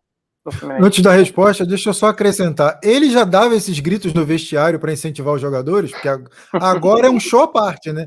A gente vê o, a gente vê o bastidores, é, os bastidores, é, e é, é, os gritos que ele dá nas, na, naquela mini preleção ali, né, antes de entrar no campo. Cara, é, é surreal. É, parece, que, é parece que baixa outra pessoa ali, né? Porque no dia a dia eu lembro do Roger na cobertura. O Roger era um cara calmo, pacífico. Não, lembro, não vi esse lado dele. Pode responder, doutor. Eu, eu trabalhei na minha vida com, posso dizer, com Espinosa, Renato, Oswaldo de Oliveira, Carlos Alberto Parreira, Joel Santana, Robertinho, é, Ricardo Gomes, é, PC Guzmão. É, todas essas pessoas eu trabalhei. E, eu trabalhei com muito treinador, Murici Ramalho, é, Cuca. É, e, e, dentro do vestiário, cara, é outra história, cara, sabe? Se eu for contar as coisas que eu já vi dentro do vestiário, eu já vi cesta de lixo voando pro alto, sabe? Eu já vi, porra, porrada quase saindo. Cara, assim, tem muita história dentro de vestiário. História de vestiário dá um livro, entendeu? É, o Roger sempre foi um cara líder, Roger tem a história interessante de que na final contra o Figueirense ele faz aquele gol no comecinho do jogo, né? Cruzamento do Adriano Magrão, começa num escanteio que o Júnior César bate. E, e, ele não ia jogar aquele jogo, né? Porque, cara, eu fiz de tudo por Luiz Alberto, eu era o médico do time, o Luiz Alberto era o titular. E eu fiz de tudo por Luiz Alberto conseguir jogar. Né? Mas eu não consegui, ele viajou, inclusive. A gente botou ele até no apronto lá em, em Santa Catarina, e aí foi o Roger, e ele fez o gol. Você vê como é que a coisa é, né? Ele sempre foi. O Roger, quando foi virar treinador, ele parou para estudar, cara. Ele se preparou muito. O Roger não foi um cara que caiu de paraquedas. Ele, durante alguns anos, depois de ele acabar a carreira, ele foi estudar. Então, eu acho que o Roger é um bom treinador. Eu acho que ele é um treinador da geração jovem. Ser treinador hoje não é uma coisa fácil, porque você tem que lidar com vários aspectos. Mas eu acredito no trabalho dele, sim. É, achei que o trabalho do Marcão no final do ano passado também foi muito bem feito. Cheguei até a falar com o Marcão, que é meu amigo. Falei, Marcão, pô, por que você não vai ficar? Né? Antes de contratar o Roger. E ele me respondeu: não, Michel, eu tenho isso já acordado com a diretoria do clube, é, era para eu fazer esse trabalho previsório, quem sabe no futuro, etc e tal. E aí veio o Roger. Cara, assim, o que eu vejo do time do Fluminense, eu gosto do elenco, eu acho que o elenco não é, não é perfeito, mas ele tem coisas, tem um equilíbrio. Eu acho que você tem um Fred lá na frente, é um diferencial. O Fred está jogando muita bola, sabendo adaptar aí, evidentemente, uma pessoa que já está com mais de 35 anos. Eu acho que o Nenê é um jogador que tem 39 anos, mas ele corre o tempo todo, não é perfeito. O grupo é um grupo grande, então você para achar uma zaga, eu acho que, sabe, temos um belo zagueiro, que eu, os dois zagueiros eu gosto muito, tanto o Nino quanto o Lucas Claro, eu acho que aí vem muito bem. Talvez as laterais a gente ainda não tenha acertado. Gosto muito do Gabriel Teixeira, acho que esse é um jogador dos que, dos, dos que estão jogando, dos mais jovens, ele e o Martinelli são os que me impressionam mais. Nada contra os outros, talvez os outros venham a ser mais geniais, os atacantes, o Kaique, o John Kennedy, essa turma. Mas hoje quem me traz muita. Quem, quem eu vejo muita segurança no time é você ter o Martinelli e o Gabriel. O Gabriel tá jogando muita bola, é um jogador extremamente útil para o time. Eu tive uma. Eu fiz uma live outro dia com, com, com o, o José Ilan, após um jogo de de, do Fluminense. O Gabriel Teixeira, o Gabriel tinha ido muito bem, foi um jogo que Kaique entrou depois. Então, assim, eu gosto desse equilíbrio que você tem de um Fred, um Nenê, e você tem um, um Martinelli, um Gabriel Teixeira e uma zaga Lucas Claro e Nino. Eu falei seis belos, seis belos jogadores que vão se complementando. O, o, o, o, o Iago, né? É, é, que está jogando como titular, né? O Iago. É, Iago. Também, também está muito bem. Tá jogando bem. O Samuel Xavier parece que está acertando aquela lateral direita.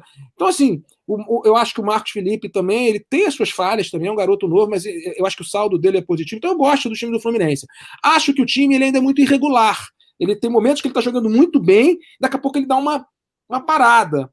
Mas eu acho que isso vem com a maturidade. Quer dizer, assim, eu, eu, eu, eu prefiro acreditar que esse time está surpreendendo a maioria das pessoas, né? A gente está aí já passamos bem em primeiro lugar na, na, eu acho que o fator torcida ele modifica alguns, eu não sei se modifica para bem, se modifica para mal, porque eu não posso pensar só na torcida do Fluminense, eu tenho que pensar qual é o efeito que as torcidas dos outros times fazem. Se você pegar o River Plate lá fora com a torcida, é muito diferente do que você pegar o River Plate sem a torcida. Então o torcedor é fundamental. Na verdade, a razão do futebol é o torcedor. Eu digo, eu digo sempre que se não existisse torcida e imprensa, o futebol seria bocha. Né? Não, ser, não seria futebol. Porque o que traz a, a alegria do futebol é a torcida, que está passando por um momento muito difícil por estar tá afastada dos estádios. Eu vejo um cara como o Vilela, sofrimento que é para ele, está aí há, há, mais de um ano sem poder estar tá no estádio. Quer dizer, é, é uma provação. Então, assim, eu estou vendo com bons olhos, eu acho que assim, não dá para. Eu acho que o time do Flamengo ele é disparado o, time, o melhor time do Brasil, é um time tecnicamente absurdo. Né? Você ter no meio-campo você tem o Arrascaeta, você tem Everton Ribeiro, você tem jogadores que são muito diferenciados, um time equilibrado, mas futebol é no campo, cara, entendeu? Então, vamos acreditar. Eu tô otimista com o ano do Fluminense e eu sou uma pessoa que, sabe, tive nos bastidores, sei quais são as dificuldades que o treinador enfrenta e eu acho que o Roger tá fazendo esse time jogar. Falta melhorar? Sim, mas ele sabe disso. Tanto que ele sabe disso que vocês veem ele fora do campo, porra, tentando fazer o time jogar. Ele sabe disso. Então, eu, eu, eu vou torcer muito, entendeu? Vilela participa aqui, ó. Teve um momento em que nós entendíamos que o Michel tinha que ser o presidente do Fluminense, mas logo depois vimos que não deveríamos destruir a vida de um irmão. E aí hoje ele está feliz na Suíça. Cara, é isso. É, o seu, você falou mais ou menos sobre isso agora há pouco, né?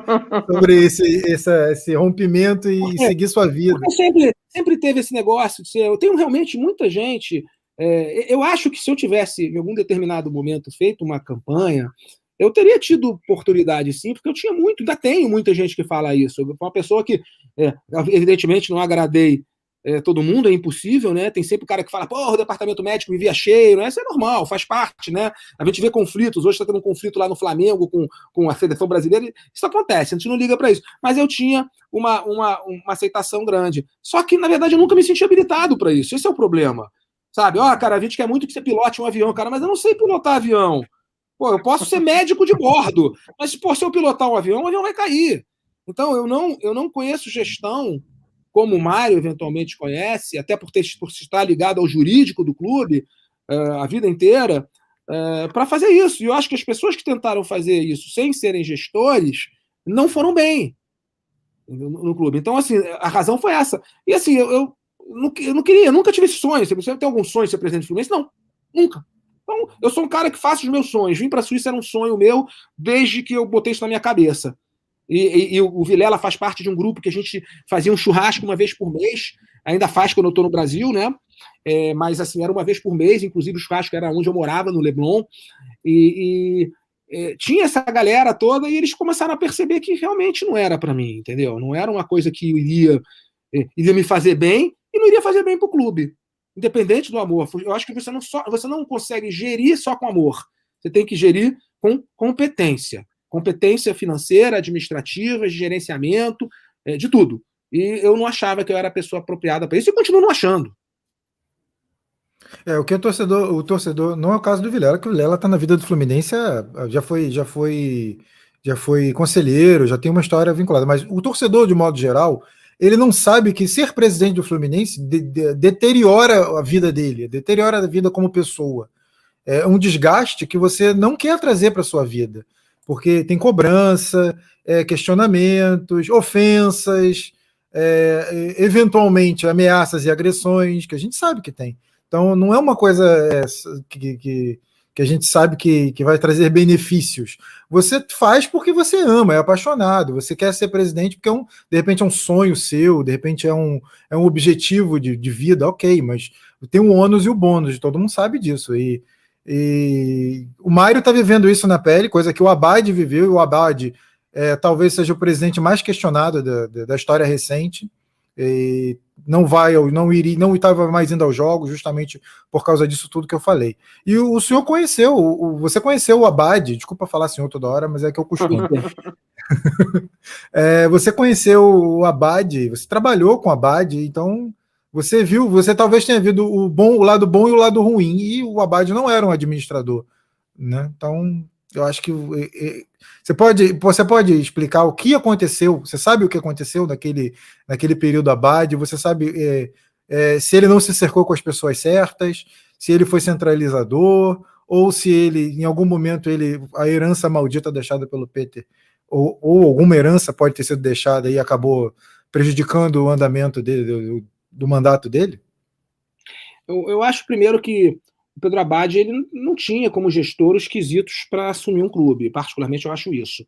É, ele, ele, veio no movimento forte da Flu Sócio, que tinha como candidato inicial o Mário Bittencourt, e teve uma briga entre, entre, entre a liderança da Flu Sócio e o Mário Bittencourt, entre o Peter e o Mário Bittencourt, o Mário Bittencourt se destacou, e o, o, o Pedro Abad foi escolhido para ser o, o, candidato da Flu Sócio, que era muito forte no clube.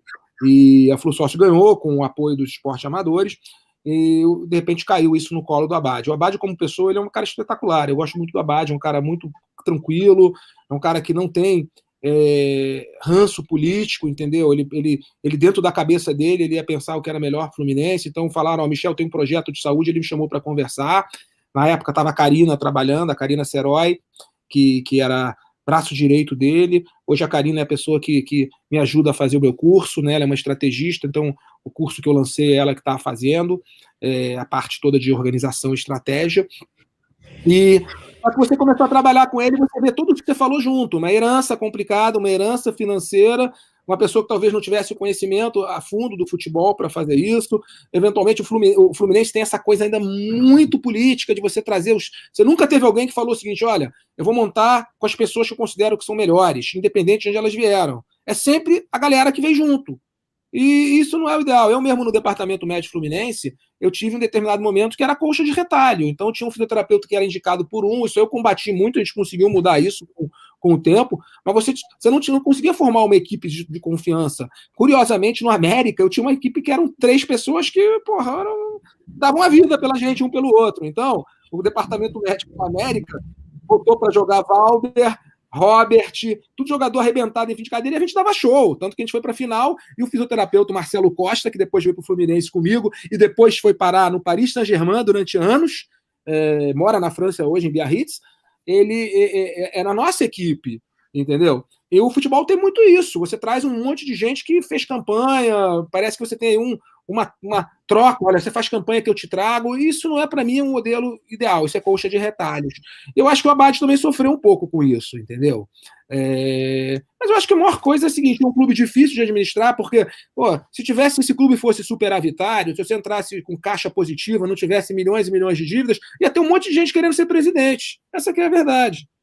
As pessoas não querem ser presidente para não pegar um buraco desse tamanho. Ainda mais com responsabilidade civil nas costas, muitas vezes, do presidente do clube entendeu? Civil e financeira. Então, eu acho que é, é, o Abad talvez não fosse a pessoa ideal, né? Não estava preparado para isso. Tanto que na época eu fiz campanha para o Mário. Eu entendia que o Mário e o Tenório estariam mais preparados, até porque trazem uma veia de gestão é, maior.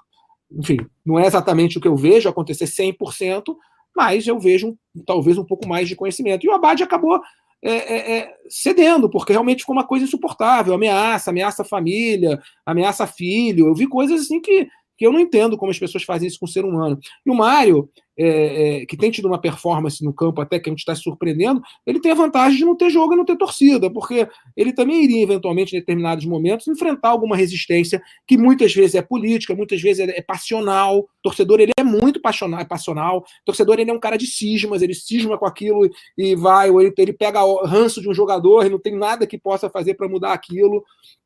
E, e a razão que eu talvez tinha uma uma boa relação com a maioria das pessoas, inclusive dentro das organizadas. Eu era um cara muito querido dentro das torcidas organizadas. Até hoje sou querido por gente da Força Flu, da Young Flu, sabe? É, tirei torcedor de futebol, porra, cheguei a tirar torcedor, cheguei a tirar torcedor em moça bonita de dentro de Camburão. O torcedor estava sendo preso.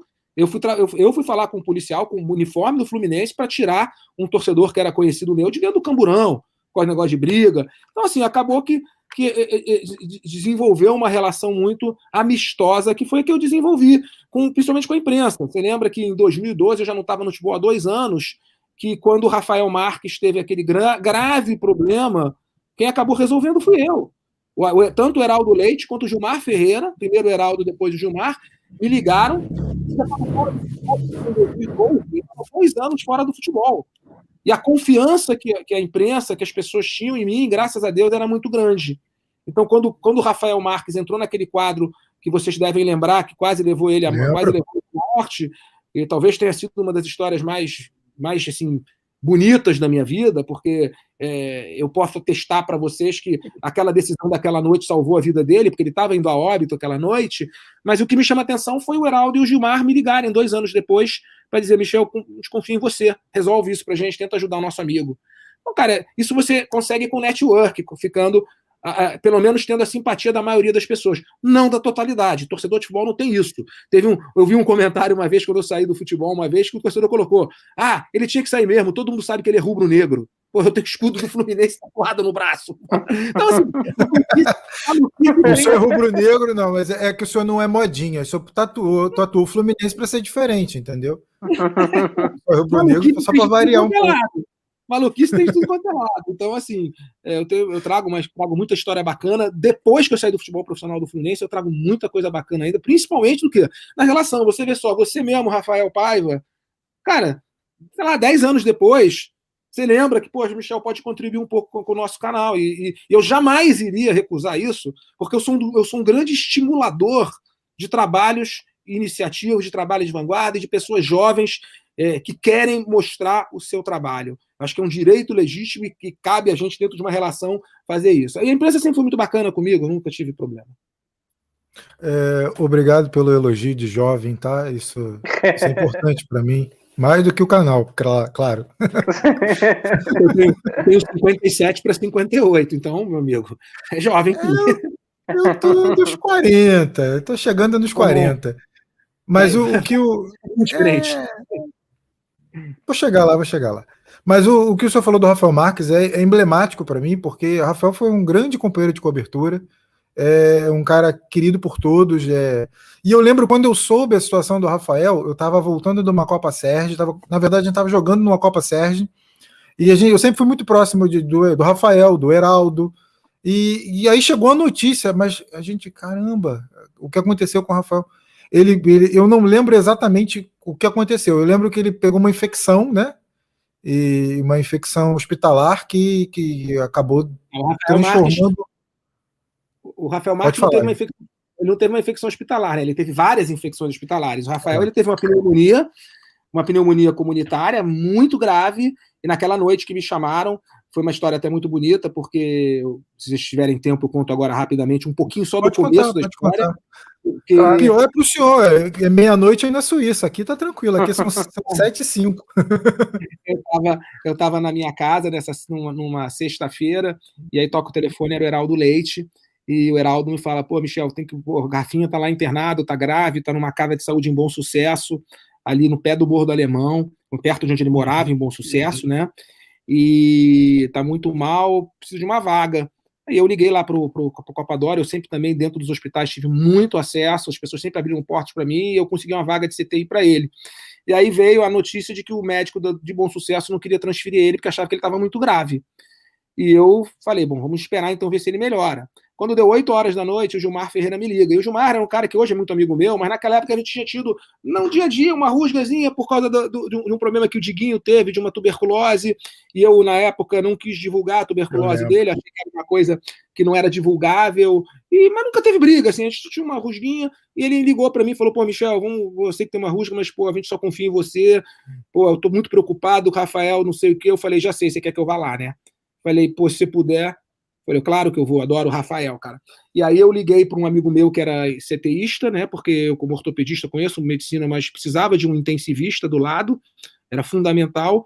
Não iria com o meu carro, chamei um motorista de táxi que era amigo da família, falei, Pedrão, vambora. Pedrão é um cara super bacana, super maluco, me pegou de carro, a gente foi lá para ir, peguei esse cara, ele chegou lá. Quando a gente chegou lá, o estado era assim, devastador, né?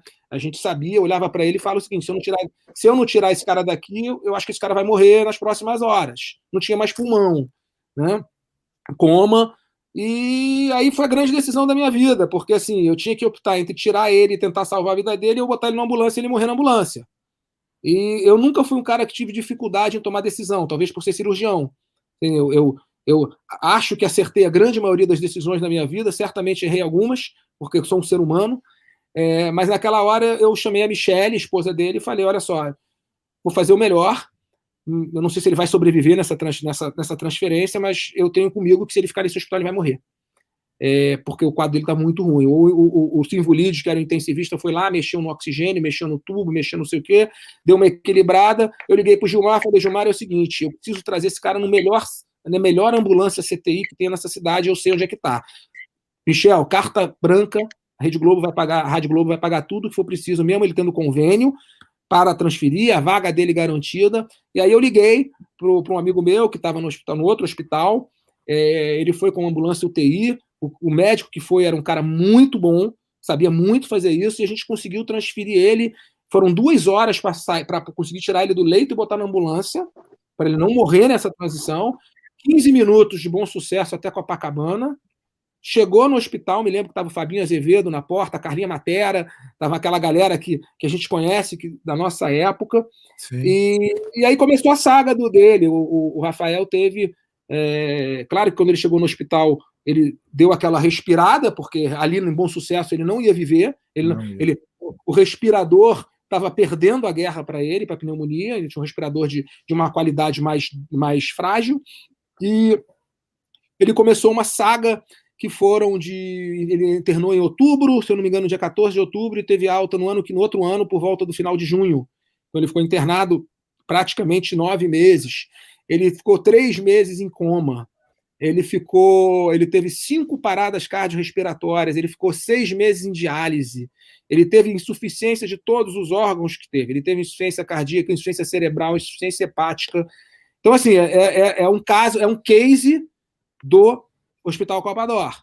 Por quê? Porque ele, ele, ele era aquele cara que chegava uma hora que as pessoas falavam, cara, o que vocês estão fazendo? Esse cara ele não vai sair. E aí o Simvulide, a equipe dele, que era o Simvulide, o Daniel Coutrinho, o Alexandre Cossenza, eles iam lá e faziam alguma coisa, e aí vamos, vamos lembrar um pouco a situação que a gente vive hoje em dia, não querendo validar coisas que não funcionam, mas fizemos muitas coisas off-label, para tentar salvar a vida dele, coisas que você teoricamente não tinha, mas era aquilo, e na hora que ele estava afundando, fazia alguma.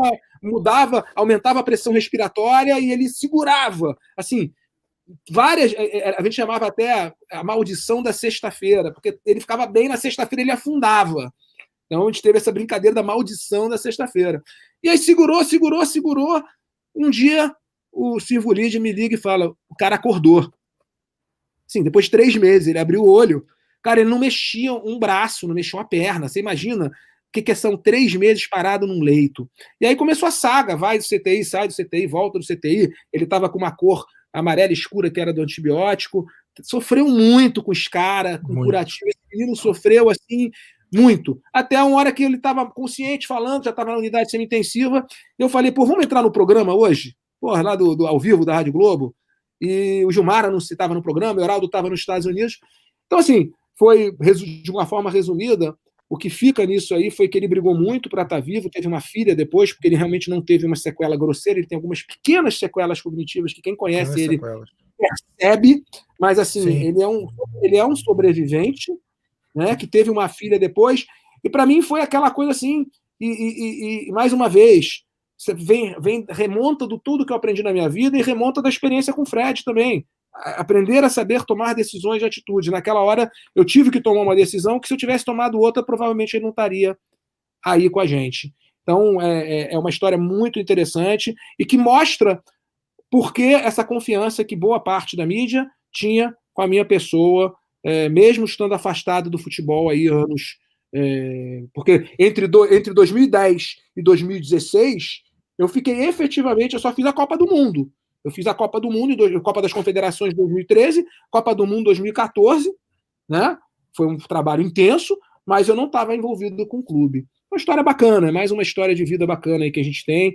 E a alegria do médico é saber no final do dia que você ajudou uma pessoa, né? Que é o que eu fiz muito nessa pandemia. Verdade. Deixa eu colocar aqui na tela também o comentário do Hugo Perruso. É, para um time como esse do Flu, que se entrega muito fisicamente, quais cuidados deve, deve, -se, deve -se ter para evitar lesões, doutor? o, Hugo, os cuidados estão sendo tomados, na minha opinião, estão muito bons. O Fluminense hoje tem um preparador físico que é o Marcos Seixas, que agora estava, inclusive, aqui na, na, na Sérvia, porque ele, ele, é o preparador físico da seleção olímpica. Foi muito, muito legal, porque eh, antes de ontem quase eu fui almoçar com o Branco, eles me ligaram do aeroporto, mas eles não podiam sair do aeroporto por causa da. da eles não tinham autorização, estavam em escala e não tinham aqueles 10 dias, né? E uhum. tem o, o, o, fisiologista, tem o filé, como fisioterapeuta e tem a equipe do Douglas que está fazendo um belíssimo trabalho. Então, o que, que acontece? Todos eles trabalham em conjunto, com reuniões matinais, com troca de informação matinal. Hoje a fisiologia consegue, através de termografia, de medidas de algumas enzimas, detectar se esse jogador está indo para uma direção de sentir uma musculatura ou não. Todos esses jogadores fazem a termografia e tem um boletim que o fisiologista mostra. Então, hoje você faz um trabalho físico muito bem orientado, um trabalho de força muito bem orientado, um trabalho proprioceptivo de prevenção de lesão feito também pela fisioterapia. É um trabalho de que, que previne é, torções, previne lesões musculares, chamado treinamento proprioceptivo. E, e, aliado a isso, você tem toda a tecnologia que a fisiologia te permite, e isso com certeza veio a minimizar, não só no Fluminense, mas nos outros clubes estruturados também, é, as lesões. Obviamente, existe uma coisa que é o seguinte: quanto mais tecnologia, mais forte, mais fisicamente intenso, por um outro lado, aumenta a chance das lesões. Então, é um, é um, é um ciclo vicioso. Se você olhar o futebol hoje, em 2021, e parar para olhar a final da Copa de 74 entre a Holanda e a Alemanha, parece que aquele jogo está em slow motion, né? Parece que ele é um, é um outro esporte, né? Então eu acho que isso aí responde um pouquinho como, como se faz para tentar evitar isso. Eu acho que o Fluminense está conseguindo ter um bom trabalho. Pode ir, Pedro. Pode falar, Pedro. É, fazer uma, fazendo uma pergunta da, da época que você passou pelo Fluminense, né? É, Teve alguma, algum, algum jogador que se lesionou, teve alguma lesão grave que você lembra assim como um momento muito marcante, assim, uma lesão muito grave, o jogador se recuperou bem e com certeza deve ter tido muitas, né? Mas alguma assim que para você foi mais marcante? A lesão mais grave que eu vi num jogador, e é a lesão mais grave que a gente vê no futebol, foi do Alex Terra, do Fidelinho. Quem vocês vão lembrar dele, o Alex. É, foi uma coisa até que me, que me incomodou muito, porque eu era muito crítico com os shows que tinham no Maracanã. Tinha aquele negócio de fazer show, botava aquele, aquele palco em cima. E eu, por mais que eu seja um, um amante do heavy metal, sou um roqueiro apaixonado, eu achava que ali era para futebol. E até porque eles não devolviam o estádio da mesma forma. E a gente foi fazer um jogo que eu não me engano, não me lembro contra foi, contra, contra quem foi. Eu não estava fazendo jogo, eu estava nas, nas especiais, quem estava fazendo jogo eu acho que era o Favila. E o, o, o Alex torceu o joelho dele, ele tinha aquele joelho meio varo, aquele joelho meio arqueadinho, ele torceu num buraco deixado, bem numa divisória daquelas que tinha entre um palco, um, daqueles tapumes que botavam. Ele teve, ele, teve, ele teve uma entorse de joelho gravíssima, que eu só me lembro de um jogador ter tido, que foi aquele, se eu não me engano, Michael Swell, um cara que também teve, eu não me lembro, foi, inclusive teve um jogador, não, é, eu não vou lembrar não, um jogador do Santos, teve uma lesão igual a ele. ele eu acho que Michael Leite, se não me engano. Michael Leite, muito bem, exatamente esse. Michael Leite. Eles foram, eles dois tiveram uma lesão igual, onde não foi só uma lesão do cruzado anterior, eles romperam tudo, né? cruzado anterior, cruzado posterior, cápsula, tudo que tinha no joelho ele rompeu. É, e aí é uma cirurgia muito maior. O Favila operou ele, o Favila era um cirurgião de joelho muito experimentado. E esse menino foi muito mais longo, evidentemente. Essas lesões são lesões quando o resto, por exemplo, mais de nove meses. E eu me lembro, eu me lembro até hoje do primeiro dia que a gente botou ele para andar. E recentemente ele me encontrou no Instagram, é, agora, tem três meses, e ele escreveu para mim no Instagram: Poxa, eu me lembro do primeiro dia que eu andei, que eu botei a perna no chão e, e, e você estava lá do meu lado para segurar meus mãos, porque foi uma coisa que eu fiz questão de fazer. Segurar ele pelos braços. Eu faço isso muito com, com, com, as, com os pacientes que eu opero e que precisam ter essa força, essa confiança. Fiz isso com o Caio Vaz, que é surfista é, de onda grande. Eu operei o Caio Vaz, fiz uma lesão, uma lesão grave que ele teve. E a primeira vez que ele foi andar, que ele saiu da cadeira de roda, eu segurei ele pelas mãos e falei: Não, você vai andar comigo. E fui andando com ele. Eu fiz isso com o Alex. E ficou muito inesquecível, porque é, ele teve uma lesão muito grave, voltou a jogar depois dessa lesão. Eu acredito que um jogador que tem esse tipo de lesão não volta a, a não consegue ter a mesma performance que teria mas eu, pelo que eu me lembro, é, a lesão dele foi uma lesão muito grave. É, chegou a mim também uma lesão de um goleiro chamado Silvio, vocês vão lembrar que foi goleiro de São Caetano, acho que passou pelo Vasco da Gama também. Vocês vão lembrar dele. Silvio Luiz. E, Silvio Luiz, exatamente. Eu, eu, eu, avaliei uma lesão no ombro dele que foi realmente uma lesão onde tudo foi embora. Entendeu? Então, assim, eu, eu diria que na minha, como médico do clube, eu diria que a, a, lesão do Alex foi a mais grave que eu já vi e era muito semelhante à do Michael Leite. Não é um ligamento cruzado anterior comum, como a gente vê muitos atletas sofrerem. O caso do Michael Leite foi, foi emblemático porque o jogador nunca mais conseguiu jogar em alto nível, né? Era um jogador muito promissor. O Alex, o Alex depois ainda teve uma passagem marcante pela Ponte Preta, se não me engano, que ele foi, Goiás, foi, fez também, muitos gols. Goiás, Goiás também. É. É, mas ainda assim o, ele, é, fica inviável que ele atinja o máximo do potencial dele depois de uma grave lesão como essa. É, é não sou da área de saúde, embora eu seja um estudioso da correlato, né, como eu expliquei para o senhor na nossa, na nossa resenha anterior. Mas, é, infelizmente, são dois jogadores com grande potencial que não conseguiram desenvolver na, na, na totalidade. O, o Vilela bota uma pergunta aqui, ó. Perguntem sobre o nosso momento loser na década de 90, que depois ele se rendeu ao que eu, ao que eu falava. Era um cenário devastador.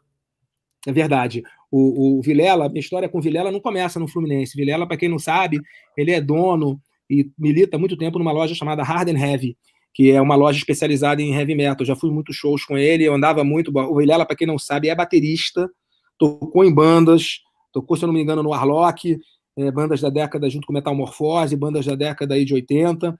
É, e ele tinha Harden Heavy e nossa amizade vem de lá, porque eu era um frequentador da loja de Ipanema, é, onde estava ele e o Folena. Cara, e ele, sim, ele sempre me falava, pô, o Fluminense é muito loser. Eu falava, pô, não é loser, é trabalho. É, eu acho que falta trabalho, o trabalho não é bem feito. Aí rebaixava, porra, é muito loser, não sei o que mais. Cara, teve um dia que eu tava tão puto que eu falei, Vilela, você tem razão, o cara é muito loser mesmo, cara. é muito loser demais. Porque eu sempre tentava trazer o lado racional da coisa. não é, pô, na hora que tiver um bom trabalho, que tiver uma boa administração, que tiver, pô, mas fazia tudo, cara. E tinham coisas que eram loser, então é verdade. Eu cheguei pra ele um dia e falei, pô, tu tem toda a razão, cara. Eu já tive que falar isso pro Vilela algumas vezes, porque ele é teimoso pra caramba, então eu, por natureza, tendo a contrariar ele, mas de vez em quando ele acerta. Vilela ele, se defende, né? Então, assim, quando ele quando, quando ele está com medo que uma tragédia aconteça, ele aposta naquela tragédia para que, se perder, pelo menos ele ganhe aposta. Então, uma vez ele cismou que o Botafogo ia ganhar a Libertadores. Aquilo para ele seria o maior pesadelo da história, né? Aí ele estava assim num grau de pavor tão grande que eu apostei contra, né? Mas a alegria dele em perder a aposta era maior do que se ele tivesse ganho. Então, a característica do Vilela. Uma boa, boa. Aí, tá, ele até riu aqui, ó. Colocou uma risada aqui, mas, cara, década de 90 foi, foi devastadora mesmo. Eu, eu comecei a ser tricolor no início, no fim da década de 80, início da década de 90. Na verdade, fim da década de 80. Então, eu, criança, eu peguei aquele década de 80, a gente, 83, 84, 85, mas pro fim de 80 já a coisa foi ficando meio estranha.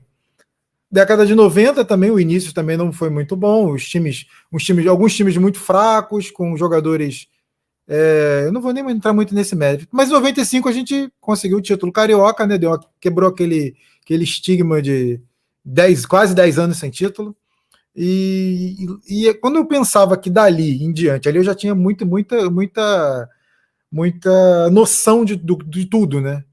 Quando eu achava que em 95 a gente ia engrenar, cara, agora a gente vai, pô, chegamos, na, chegamos entre os quatro melhores do brasileiro, cara, 96 foi a catástrofe. É catástrofe. Não podia engrenar, Rafael, não podia engrenar. Não tinha como, né? O Fluminense era uma bomba relógio, né? Não, eu vou te explicar por quê. É, a década de 90 ela foi emblemática, onde muitos clubes começaram a se, a se profissionalizar e investir muito mais dinheiro. Você vai lembrar que depois da final de 95, alguns jogadores saíram do Fluminense já com contrato fechado pelo Flamengo, Márcio Costa. É, Lira, Márcio Costa. Era Márcio Costa, Lira, eu não me lembro mais, mas já era Isso, estava fechado. O, o, Fluminense, naquela época, ele era o clube da vez, era uma fila de, de, de fila de presidentes. Assim, agora é minha vez. Não interessa se o cara era quem ele era. Então, o, o futebol estava se profissionalizando, o futebol estava se tornando uma coisa que necessitaria de uma gestão profissional, e o Fluminense estava escolhendo o cara da vez. Então, agora é o. Pô, agora é o Gil Carneiro de Mendonça, vai lá o Gil Carneiro de Mendonça, não sabe nada do assunto, mas era o cara da vez, era o cara, era o, cara do tiro, da natação, do ping-pong, e, e o Fluminense ficou 10 anos parado. Até o Davi Fischel assumir, que não era uma coisa planejada, já na terceira divisão, o Fluminense ficou praticamente esse tempo todo parado. Com todo o respeito que eu tenho ao doutor Arnaldo Santiago, mais uma vez, o único médico que realmente tinha uma noção é, de gestão e que fez um trabalho decente foi o Laporte, lá na década de 70. Porque o Orcades, ele também teria tido problemas se ele não tivesse, não tivesse a Unimed do lado dele. E seria normal. Então, médico tem que fazer medicina, essa é a minha visão. A não ser que o cara tenha um, um MBA em gestão, seja um cara que seja aplicado a isso. Então, o Fluminense não tinha como não entrar no buraco. Porque o Fluminense parou 10 anos no tempo. E o Fluminense ainda paga um preço por esses 10 anos. Né? O Vilela sempre fala o que, que, o que, que estimula hoje um bom gestor a sair da sua vida tranquila e virar presidente do Fluminense Futebol Clube. O quê? Nada. Qual o estímulo? Então, dinheiro ele não vai ganhar, teoricamente, né? Eu vou, prefiro achar que não vai ganhar. Vamos sempre entrar nessa linha. É, teo, teoricamente, por isso que eu fui bem claro. Explica por que o Fluminense é, é. parado é. no tempo. É. No final de 95 devíamos 25 milhões de reais, hoje devemos 700. É isso. É, é a bola de neve, 25, né? Os 25 e reajustar, ele não vai ficar muito longe dos 700. Vai ficar longe, mas não vai ficar tão longe. De qualquer uhum. maneira, é, é, uma bola de neve. E quem entra vai aumentando. Por quê? Porque a pressão é grande, os, os torcedores são passionais, são imediatistas, e o cara acaba. O, o, Peter fez uma, uma porção de maluquice lá no final dele. Saiu botando dinheiro, Sim. comprando uma. Sim. Vai. E aí, fazer o quê? É a pressão, o cara não aguenta a corda no pescoço. Não aguenta, o cara não aguenta é, ser xingado. Tem... É, tem questão política por trás, né? Que, que o cara não, ele, ele tem que conquistar títulos para ele para ele manter aquela aquela gestão, aquele gestão não, aquela aquele grupo no poder. É, para a saúde do grupo que está no poder, você tem que conquistar títulos. Não importa quanto isso represente, quanto custe para as finanças do clube. E o Fluminense tem sido atropelado nessas últimas décadas. As últimas décadas, inclusive com a Unimed, porque a gente teve a Unimed, a gente não aproveitou o fato de ter uma Unimed para quitar dívidas, organizar o clube. A gente foi empurrando com a barriga, empurrando com a barriga, e aí? Continuamos na mesma bola de neve caindo na cabeça. Né? Poder completamente efêmero, uma coisa que eu vejo é, o Flamengo, com todos os problemas que tem, num patamar do ponto de vista de gestão, de está muito, muito, muito acima, entendeu? Eu tive a oportunidade de conhecer algumas pessoas que já vinham é, antes, por exemplo, se você comparar que em 1995, quando a gente teve a honra de ganhar com gol de barriga, é, histórico para gente, que futebol é no campo, o nosso presidente era Arnaldo Santiago, deles era o Kleber Leite. Para comparar a visão de cada um dentro de um campo empresarial, num campo de gestão. Então, desde ali, eles sabem, o Vilela que sabe como, como, eu sou, como eu gosto do Kleber Leite, porque é uma das pessoas que foi das mais pessoas mais gentis comigo na história e respeitosas. Quer dizer, eu acho que, eu acho que o Kleber Leite me respeita mais do que qualquer dirigente do Fluminense jamais me respeitou. É, com exceção do Davi, talvez. Então, assim, é, é, eu, eu acho que o Fluminense parou no tempo. Ficou parado ali, no, no, no, o mundo evoluindo e o Fluminense parado. E aí o preço é pago até hoje. É, o Vilela até traz, ó, contrata jogador técnico, manda embora e não paga. Resultado é esse terror aí, uma incapacidade surreal. E isso já isso aconteceu na década de 80, isso aconteceu na década de 90, mesmo com título. É, eu, eu costumo dizer que, que o 95 foi uma flor no lixo, né? Porque a gente vivia um período ruim, ganhou um título milagrosamente, que, que até hoje eu não sei como a gente conquistou aquele título, e depois que a gente continuou é, o barranco abaixo, né? Era o famoso fundo do poço sem fundo. É. Quando o Fluminense pensava que tinha atingido o fundo do poço, tinha mais poço. Aliás, tinha mais fundo, né? É inacreditável. Fala, Pedro. É. É, e até hoje, né? A gente vê problemas nesse tipo. É, queria te perguntar sobre, sobre o futuro do Fluminense, é, sem querer. Você já falou que não gosta muito de política, e também sem querer analisar pessoalmente a, a questão do Mário.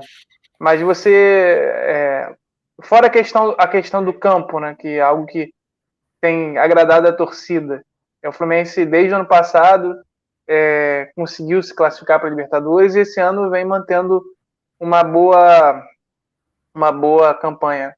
É, fora a questão de Xerém, que é, é um pouco unânime, assim, todo tricolor confia bastante no em Xerém. Você acha que é, existe algum prognóstico para o Fluminense conseguir se manter, conseguir ser um, novamente um clube para brigar por títulos, porque a gente está vendo nesses anos aí Cruzeiro, Vasco, Botafogo afundando, outros clubes grandes afundando e cada vez menos clubes grandes estão realmente brigando por títulos. Primeiro a gente tem que olhar um bem fizeram. Eu não vou comparar, o, o, case do Flamengo é um case complicado, porque nós estamos falando de, sei lá, 20, 30 milhões de, torcedores, 30 milhões de torcedores, é um clube que teve sempre muito suporte da imprensa, é natural, ele vende muito, o Flamengo vende, vende quando está lá embaixo, vende quando está lá em cima.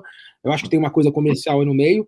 Mas se você olhar, eu me lembro que em 2013 ou 2014 eu fui fazer, eu fui almoçar ali no Fazano, em, em Ipanema, com algumas pessoas que eram amigas, que falavam de Fluminense. Eu me lembro, eu me lembro que estava o Luiz Antônio de Almeida Braga, eu me lembro que estava que era uma pessoa ligada ao Fluminense, eu me lembro que foi o Fernando Gonçalves. Nessa época, o Fernando Gonçalves estava trabalhando no Flamengo.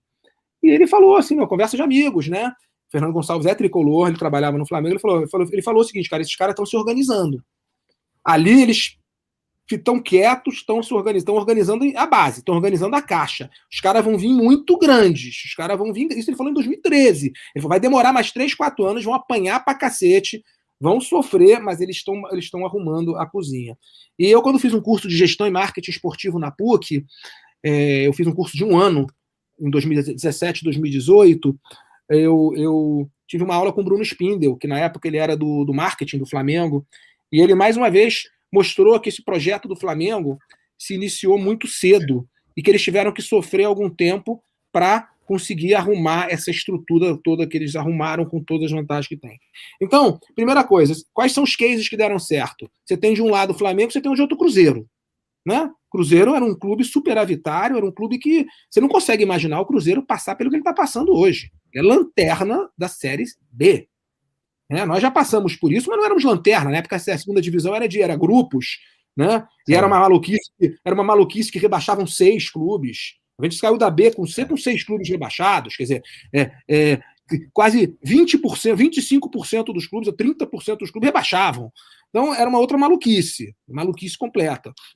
Mas o fato é que o Cruzeiro está numa situação muito ruim. Então, primeira coisa, o Fluminense, a gente consegue perceber no Fluminense um movimento igual a esse? Não, não consegue.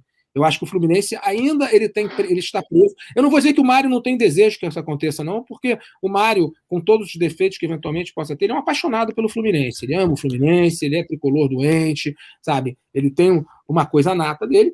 Mas assim, é, é, ele é muito novo. Ele sempre quis ser presidente novo. Eu cheguei a perguntar para ele por que tão novo, né? É, mas era o sonho dele. É um sonho que ele sustentava há muito tempo, não é um sonho de agora. O Mário trouxe essa coisa de ser presidente há muito tempo.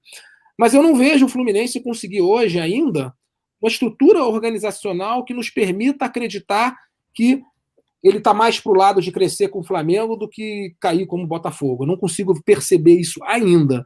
Eu, eu vejo uma, uma coisa muito.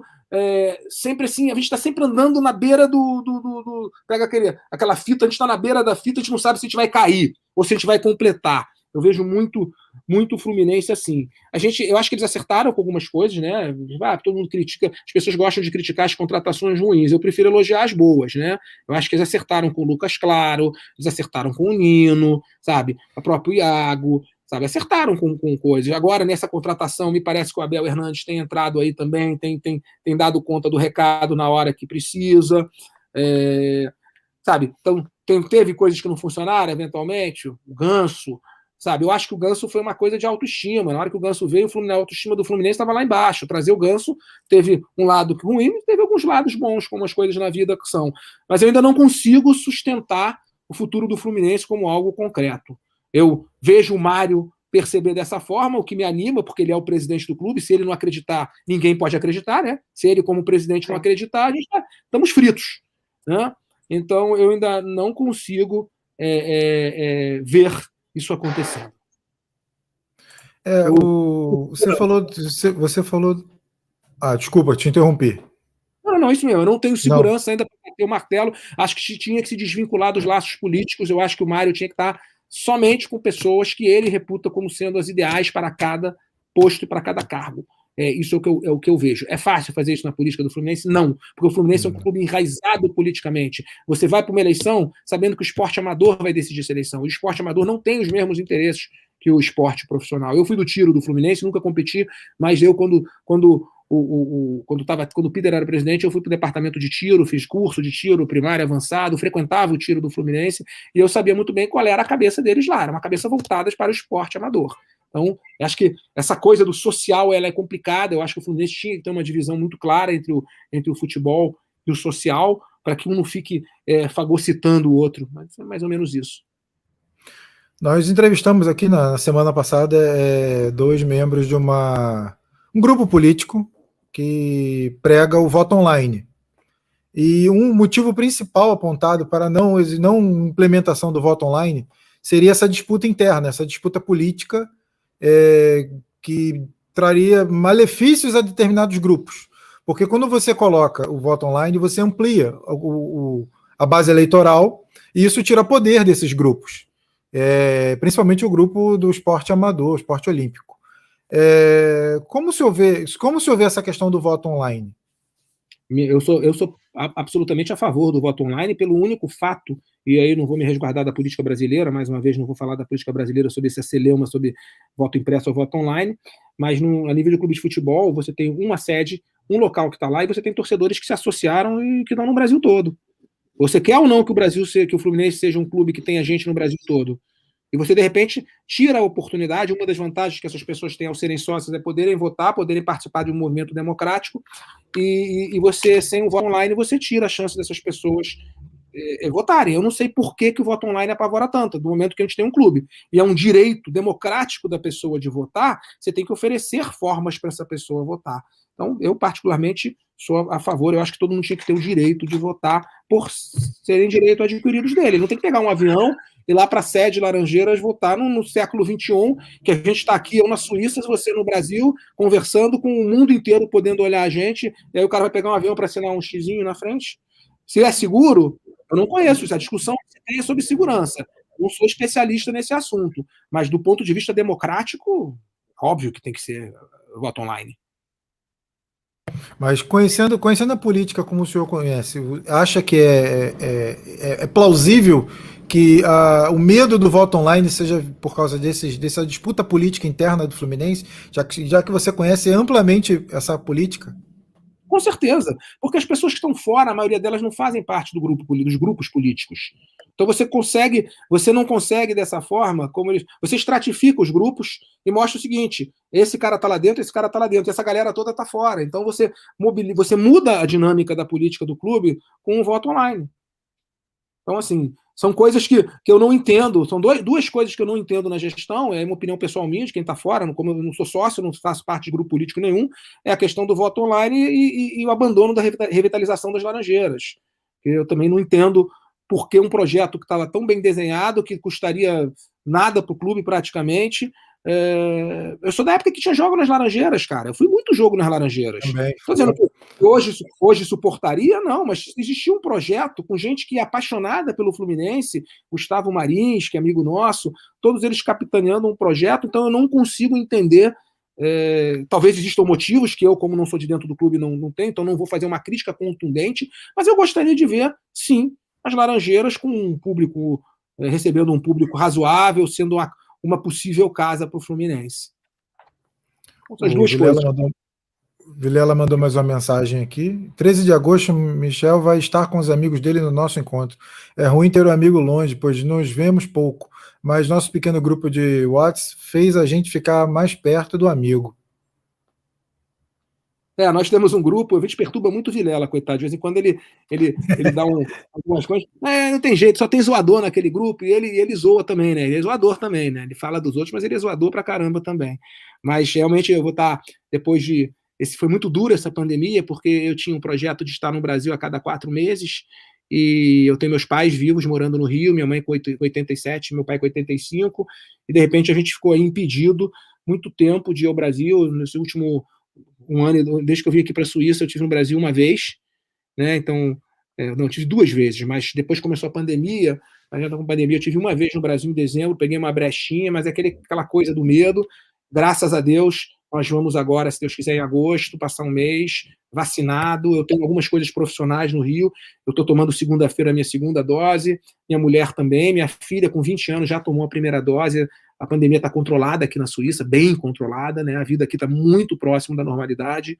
Eu diria que praticamente normal, né? É, enfim, então realmente vai ser uma alegria rever os amigos. Eu fico com uma agenda muito ocupada. Pena que não dá para ainda ir a um jogo, que seria um, um, um, um sonho, né? É, acho que jogo, acho que jogo não, Talvez para agosto, set... agosto não, outubro, de repente outubro, né, aqui no Brasil. Acredito que sim. Já tem pressão aqui no, no, no Rio de Janeiro, o Flamengo já está pressionando para tentar voltar com torcida minha, no estádio. Minha opinião pessoal é que, minha opinião pessoal, como médico, como alguém que é moderado, eu não sou de grupo Robit, não sou de política, eu tenho compreensão para tudo. Eu tive a oportunidade de acompanhar centenas de casos de Covid com orientação, tenho a minha forma de pensar, a minha forma de agir. É, ajudei gente nos Estados Unidos, ajudei gente no Brasil. Eu acho que não deveria ter público ainda esse ano. Eu acho que a gente tem que entender o cenário. Eu vejo que a Coronavac é uma vacina que vai precisar provavelmente ter um reforço, isso é, as pessoas que tomaram a Coronavac provavelmente vão ter que fazer uma dose de alguma outra para porque a Coronavac tem sido eficiente em produzir, em, em, em, em, impedir doenças graves, mas ela não consegue diminuir muito o contágio ainda. Está acontecendo em alguns países, então mata, as pessoas não estão morrendo tanto, mas para soltar. Então, acho que o Brasil tem um trabalho pela frente esse ano e eu não vejo por que, depois de tanto tempo, sabendo que o futebol voltou, voltou e, na verdade, voltou de uma forma que eu acho que deu certo. Eu tenho uma, uma visão muito diferente da maioria das pessoas do ponto de vista é, que condenam o futebol. Eu conheço os bastidores, essa coisa da Copa América. Eu falo o seguinte: porra, todo mundo critica a Copa América, mas o que, que você prefere essa turma agora? Testada, concentrada, indo para o jogo ou de férias no churrasco, nos baile funks? Porque é o que ia acontecer. A demanda deles nunca foi pela pandemia, a demanda deles é porque eles estão perdendo férias. Essa é, é, teoricamente é um fato. Então você tem que olhar a coisa de uma forma racional e não politizada, né? É, então, assim, a pandemia trouxe muitos problemas para todos nós e eu, particularmente, não acredito que a volta do público esse ano seja uma coisa. Eu acho que poderia deixar realmente entubar isso focar em vacina, focar em máscara, focar em distanciamento, dar esse punch final, fazer uma estratégia legal para que ano que vem a gente tenha a chance de ter uma vida normal no Brasil. Essa é a minha visão pessoal de um não infectologista, mas eu me considero uma pessoa de muito bom senso. Entendi. Pedro, quer falar? Não, eu concordo. Claro que é, é, uma palavra de um médico, né, contra a nossa, né, mas a gente concorda, né? Eu concordo pelo menos com que o doutor falou. Quem é você para concordar ou discordar? Ele é médico, é, né, Justamente, justamente. Não, hoje todo mundo é médico. Hoje todo mundo é médico. É, é verdade, é verdade. Todo mundo é infectologista, todo mundo. Todo mundo toma, se medica, né? É, eu vi, eu vi no Google, eu, vi, eu, tô com, eu tô com uma inflamaçãozinha, eu vi no Google. Só que Google, eu acho que vai ser, médico. Vai ser muito difícil segurar uma semifinal de, com público se acontecer entre Flamengo e Fluminense. Eu acho quase impossível. Libertadores, né? É. é. Não, não discordo de você, acho que vai ser muito difícil, mas eu, Michel, que não sou uma pessoa do alarmista, não sou uma pessoa negacionista, também não sou alarmista, eu acho que existe uma, uma questão de bom senso e a minha maneira de ver. Olha, eu tenho compreensão com tudo. Eu tenho compreensão quando uma pessoa fala que tomou ivermectina ou cloroquina, eu não falo para a pessoa, você é um maluco, negacionista. Não, eu, eu vejo uma pessoa apavorada, em pânico, um ser humano que precisa tomar qualquer coisa, pra, porque ele não pode, na cabeça dele, de uma cabeça leiga, é, é, achar que tá, tem uma doença que pode matar ele e que ele não vai fazer nada. Para explicar para ele que, olha, mas isso não tem estudo randomizado, então acho que você tem que avaliar cada caso, sabe? Claro que você tem que orientar. Eu tive um amigo meu em San Diego é, um surfista da minha época do, do, arpoador, que mora em San Diego, estava no nono dia afundando, tomando todo dia cloroquina e vermectina, afundando. Eu tive que parar, consegui botar ele no hospital em San Diego, na Califórnia, ele ficou três semanas internado, chegou a ter mais de 50%. Por quê? Porque estava mal orientado. Então você tem que avaliar a essência do ser humano. Está faltando muito isso nessa pandemia. A gente está olhando é, números, vidros, é, mas não está olhando o ser humano, não está olhando a essência de, de, cada pessoa, como é que você conduz cada pessoa. Então, eu acho que dentro dessa questão de uma doença que foi uma roleta russa, quer dizer, ele escolhe um e vai, pum, é você, bum, do nada. No Brasil, principalmente, que os jovens sofreram mais do que na Europa. Na Europa, ela, você ter uma noção, é, a Suíça toda, com 9 milhões de habitantes, teve provavelmente um óbito abaixo de 30 anos. Um. A gente tem menos de 1% de óbitos abaixo de 60 anos. Então, assim, é, foi uma doença que na Suíça pegou muito a terceira. No Brasil não foi assim. O Brasil não conseguiu fazer é, é, é lockdown, essas coisas. Você perguntar para mim se eu acho que o lockdown é uma coisa certa ou errada, cara, lockdown é um pesadelo. As pessoas discutem lockdown como se fosse a coisa mais banal do mundo. Não, faz lockdown. Então tá lá o cientista, lá em não sei aonde, que tem o salário dele, e fala, não, para tudo. Num país que tem 40 milhões de pessoas que estão na, na não clandestinidade, estão são anônimos. Não tem o CPF, você não tem nem como ajudar essa pessoa. Então, eu não sou contra o lockdown. Eu sou contra a banalização da discussão da forma com que ela foi feita, baseada em questões políticas. Então, com tudo isso, eu continuo usando o meu bom senso. Meu bom senso é Sim, até o final do ano, pelo menos, até o Brasil vacinar pelo menos 60%, 70% da população, o uso de máscaras, sim, distanciamento social, sim, nada de eventos de massa, e batam palmas que a gente tem futebol e pode olhar na televisão, porque podia nem ter isso, e evite o público. Mas concordo com você, Pedro, essa é minha opinião moderada, de bom senso, mas eu concordo que a pressão vai ser muito grande. Vamos, já, já, estamos com uma hora e 41 minutos de live, agradecendo a presença do doutor. Vou liberar ele daqui a pouco, prometo. Que já, que Porra, já, a, minha, a, minha hora... ideia, a, minha, ideia, era, era, era, bater a live do Vilela, cara. Porra. Que isso? Faz isso não? A do ah, Vilela, Vilela não tem como. A do Vilela é imbatível. Vilela, ó, Vilela, ferramos você, Vilela. Passamos, mas não dá. Vilela Só o Vilela é capaz de bater a live do Vilela, não tem outro. É verdade. É verdade. e ele tem recorde, ele vai tentando quebrar o recorde 4, 4 horas e 20, 4 horas e meia, e ele vai embora. Mas aqui a gente não tem saúde para isso. Cara, daqui a pouco, outro dia ele fez com o Ilan, no meio do negócio, o Ilan tava babando de sono, mandou o Ilan embora. É uma confusão danada. eu fico, eu fico, eu fico, às vezes acompanhando até o final. E eu vou embora, porque eu não durmo cedo, eu tenho, eu tenho insônia, né? Eu acho que é mal do que o jornalismo me deu. É uma doença que eu carrego por causa do jornalismo. Aí o Vilela até botou aqui, só fazer 6 horas e 12 minutos. Aí, tranquilo. Ele anota, tá vendo? Tô falando. É, é, é impossível, Vilela, desculpa. A gente nem ia fazer isso com você, Vilela. Vamos lá. Também não ia fazer uma maldade dessa com você. Vamos lá. Não, porque aí ele vai se sentir, se sentir desafiado, aí já viu. Aí ele vai convidar você para fazer a live de 7 horas, aí não vai dar. E agora deu para começar a live de 11 horas da noite, que significa 4 horas da manhã aqui. Você imagina numa live de 4 às 11 da manhã? Não, é bom que você acorda cedo, que todo médico acorda cedo, você pega o final da live dele. Eu não acordo cedo aqui no, no Rio de Janeiro, eu acordava às 10 para as 5 da manhã, porque eu operava às 5 e 30 da manhã. Aqui na Suíça não há chance, não há chance de eu acordar antes das 9 horas aqui. Só se eu tiver que ir. Eu trabalho com uma empresa americana que tem prótese, de vez em quando eu tenho que entrar em prótese de ombro e eu vou eu, eu moro aqui em Sangalha, mas de vez em quando tenho que pegar, pegar a estrada duas, três horas, aí eu acordo seis horas da manhã para fazer, mas isso é muito incomum. Foi uma das, um dos presentes que eu me dei na minha vida. Não, se eu não consigo levantar 5 horas da manhã no Rio de Janeiro, imagina se eu morasse na Suíça. Eu não levantaria nunca. E, porque na Suíça, no verão, é frio, né? Não, nós estamos com 30 graus agora. Vou tomar tá, banho de lago. Tá suave.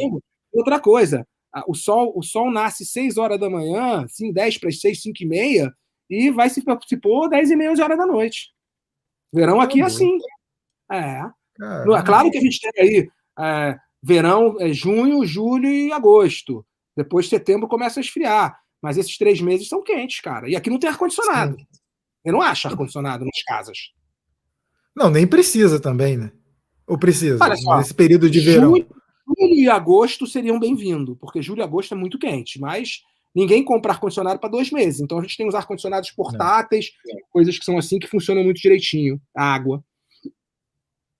Entendi. É, o Vilela falou que três horas é o mínimo de live, leve, quer dizer, ou seja, é complicado, não dá para concorrer com é você curtinha, não, camarada. É curtinha. É. Eu, é, o, três horas de live do Vilela é live pocket, aquela pequenininha, é. entendeu? Porque normalmente ele passa das quatro, normalmente. Doutor, para fechar, tem uma história legal, uma história de bastidores, aquela história legal que aumenta a audiência. Se eu lembro de alguma, algum acontecimento que nunca tenha sido é, amplamente divulgado, que possa contar. Fica à vontade, o microfone é seu. Eu vou, eu vou, eu vou pensar. É claro, tem, tem muita história, né? tem muita história. É, deixa eu pensar uma história aqui que seja interessante. Ah, eu acho que a história da. Essas histórias de conflitos, elas sempre trazem interesse para as pessoas conhecerem um pouco dos bastidores, né? Eu poderia contar histórias que eu tive com Conca. Conca jogou aqueles 38 jogos no Campeonato Brasileiro, né? É, não ficou fora nenhum jogo, né? Só que ele jogou uma hora com uma clavícula deslocada, outra ela jogou com uma fratura no dedo do pé. Então, assim, teve o diabo e a gente tinha que no vestiário encher ele de anestésico local para ele conseguir jogar, porque a gente faz, as pessoas não sabem, mas a gente faz mágica em, em, em vestiário, porque esses caras muitas vezes vão para o campo sem a menor condição de jogar, né? Mas eu acho que a história muito sui generis que eu acompanhei é, que vem de bastidor e que acabou me custando uma demissão de três meses, recuperada depois desse foi a história do Urutia, né? Porque eu lembro porque disso. É uma história muito maluca, cara, uma história assim, muito sem pé nem cabeça. É aquela que ele não tinha condição de jogo, né? Que ele foi contratado com não, uma lesão, não foi é essa? É assim, é, exatamente, é assim, a história é a seguinte, eu sou um cara que eu dou aula sobre isso, eu dou aula de, de, de dentro dos congressos de eventos, um dos assuntos que eu falo é de como você aborda a, a chegada de um jogador, né? E o, o Fluminense estava caindo pelas tabelas em 2009, né? Vocês lembram, antes daquela recuperação, é. e avisaram o seguinte, agora só contrata jogador que chega para jogar. Não chega para jogar. E aí me avisam o seguinte, tá vindo agora o Urrutia, já está no avião, doutor, está no avião. E eu, como sempre fazia, todo jogador que me avisavam que ia chegar, eu ia para a internet procurar como é que foram os últimos anos desse cara. Como é que ele jogou, qual foi a performance dele. E aí me aparece o seguinte: o Urutia operou o joelho há seis dias atrás. O jogador que estava vindo para jogar estava vindo operado há seis dias.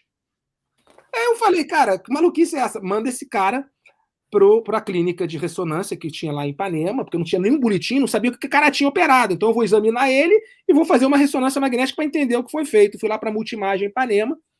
Quando eu chego lá, ele não somente tinha operado seis dias, como estava infectado, estava com infecção. Duas bolas de pus no joelho assim.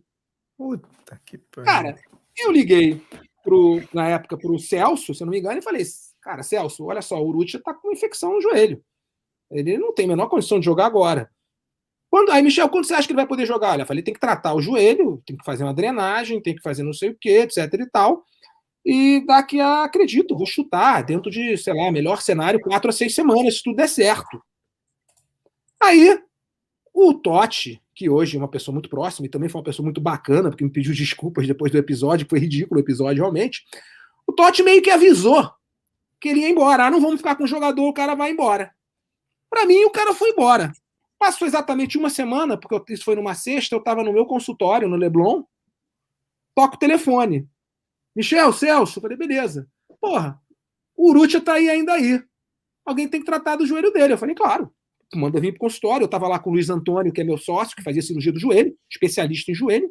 Foi quem operou o Pedro, é, é, o jogador que teve no Fluminense, um excepcional cirurgião. Eu falei, manda, manda o Urrutia vir para cá. O Urrutia foi pro consultório, a gente fez uma drenagem desse abscesso, que era extra-articular, fora da articulação. Drenamos, lavamos, soro, pá, pá, botamos uma faixa e novamente me perguntaram quanto tempo ele vai demorar para jogar. Eu falei, olha, vou calcular umas quatro, seis semanas. é o que eu tenho para calcular, para fechar a ferida, para fazer fisioterapia, para recuperar a musculatura, para preparação física, é o que eu posso aproximar. Isso foi numa sexta. Domingo, eu estou em casa, me toca o telefone. Renato Gaúcho. Michel, vem aqui pro porcão aqui da, da, da Barra, aquele que faleceu, porque a gente precisa falar com você. Tô eu Suco aqui... de Renato Gaúcho, vem aqui pro portão. Suco de Renato Gaúcho. É, mas é o portão da Barra. Ele estava ah, é lá, ele estava lá, estava lá com ele também o Romário, que não era do Fluminense, uhum. mas eu recentemente tinha conduzido uma situação do departamento médico. O Romário ficou com tanta confiança que depois ele teve um problema no tornozelo e ele acabou procurando a gente, eu era do Fluminense ainda, e a gente acabou operando o tornozelo dele com o médico de São Paulo, Caio Neri, veio de São Paulo fazer uma artroscopia no, no tornozelo, muito bem alinhado com o departamento médico do Vasco, Pedro Valente estava com a gente, então foi uma coisa muito bem feita que não, que não fedeu para nenhum lado. E o Romário estava nisso. E aí eu entrei na, na, na nessa conversa, e na outra mesa do lado estava o Mário e o, o Tenório, que não, que não tinha ido, estou falando isso de 2009, né? 2009, é. E aí eu, eu chego na churrascaria, Entro, o Renato vem falar comigo e fala: Michel, o Totti mandou te mandar embora. Eu falei: Por quê? Não, você falou que ele não tinha condição de jogo, agora ele tem condição de jogo. Eu falei: Não, eu falei que ele ia demorar seis semanas para jogar. Depois que eu drenei o abscesso dele, eu falei que ele ia demorar seis semanas para jogar. Por quê? Porque eu tinha, considerei como se ele fosse tratado, eu não falei nada. Aí, quando ele falou isso, eu sou um cara impulsivo, de decisão. Eu falei: Tá bom, não precisa nem mandar embora, eu saio hoje. Aí o Renato, que sempre gostou muito de mim, não, você não pode sair, a gente está numa fria do caramba, porra, estamos ferrado aqui, porra, você tem que ficar, etc e tal. Aí o Romário, que não tinha nada a ver com o falou: Te falei, Renato, eu conheço ele. Sabia. Essa fera. É isso aí, porra, parceiro, é isso aí. Sabia que é da merda, parceiro. Sabia, sabia que, é que Exatamente isso. Sabia que era da merda. Sabia, parceiro, Cara, sabia que era da merda. O que aconteceu é que o Mário e o Tenório estavam na mesa do lado e ouviram essa história. E, porra, putos da vida, eu me dava muito bem com os dois, espalharam pro Rio de Janeiro todo, virou uma confusão, nego ligando pra Totti, ameaçando. Porra, o Arnaldo, Arnaldo, o Arnaldo, o Arnaldo não, o Alcides Antunes era braço direito do Totti, aí me ligou meia-noite, fala. Porque assim, eu sempre tive uma coisa legal com a torcida organizada, sabe? Eu sempre tive uma, um respeito. Recentemente, eles agora teve um atrito com o médico, com o advogado do Flamengo, o Teotônio Sherman de Brito, não o advogado do Flamengo, advogado Pedro, que também foi ameaçado porque bateu boca, meu amigo, mas bateu, brincou, zoou o Fluminense no, no, Instagram, no Twitter e começou a ser ameaçado. Então eu, porra, eu falo com as pessoas, digo, pô, me dou bem com todo mundo, cara. Pô, Campinho frequenta a minha casa, pô, Pagaio, sempre que fizeram parte da minha vida.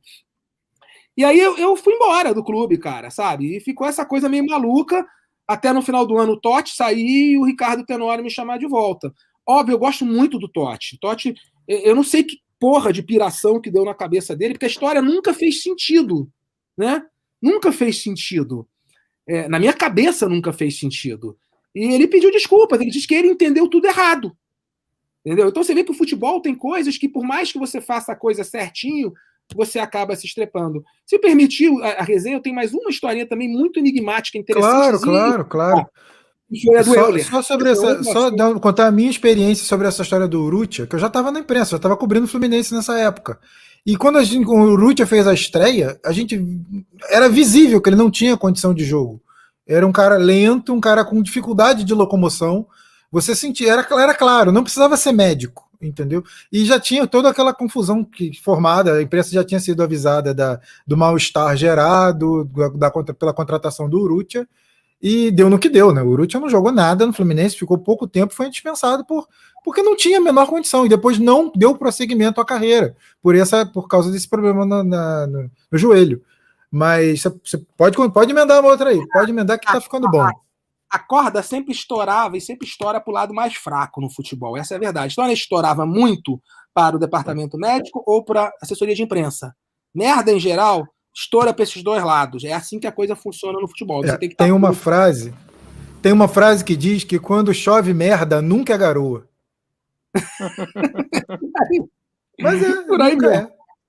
Por aí mesmo. Contava, essa não é nem história que eu vou contar agora, não, mas tem uma história muito engraçada. Contava que nos idos da década de 70, o, o, aquele, aquele médico do Corinthians, Osmar de, Osmar de, de Oliveira, que faleceu, um, um ortopedista Sim. que era do Corinthians, que ele era um médico de campo, e aí era por volta de outubro, um jogador que eu não me lembro o nome, ele sabe, ele, ele contava a história com o nome do jogador, e ele, o jogador teve uma lesão no joelho, era outubro, e ele estava dando uma coletiva que nem aquelas que a gente fazia depois do jogo, assim, foi do vestiário, e ah, alguém perguntou: vem cá, mas ele está ele tá fora desse campeonato?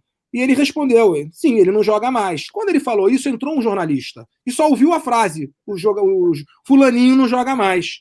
Porra, no dia seguinte o cara estampa no jornal: Fulano encerra a carreira. Segundo o médico, encerrou a carreira. O Osmar de Oliveira ficou louco, ligou para ele. Falou: Porra, cara, você tá maluco? Eu falei que nós estamos em outubro, ele teve uma entorse no joelho, ele não vai voltar esse ano pro Campeonato Brasileiro. Ele vai precisar tratar, só volta ano que vem. Não, doutor, você tem toda a razão. Me desculpe, me desculpe, eu vou consertar isso amanhã. Abre o jornal no dia seguinte, manchete: Milagre no Parque São Jorge. Mas a culpa é sua. Você falou que vocês faziam um milagre, tá vendo? História você está indo contra o que disse. Chega lá no final do ano, em 2001 para 2002, se eu não me engano, me liga e fala o seguinte: fechou, vai fechar o Euler, filho do vento. Filho do vento vai fechar para o Fluminense. Falei, legal, o Euler vai fechar. Vou lá, eu no Google, pá, Euler machucado há quatro meses, estiramento, é. recidivou, na virilha, não sei o quê. Eu ligo, pro, pro, na época acho que era o Marcelo Fischer, que era diretor do clube, e falo, Marcelo, eu preciso efetivamente que você. É, é, é... Peraí, que meu telefone está com pouca bateria, eu vou ter que ligar aqui para. Só um... Vocês me dão um segundo? Claro, claro. Só um segundinho. Só um segundinho. Uma live curta dessa, né? Quase duas horas de live com o doutor Michel Simoni.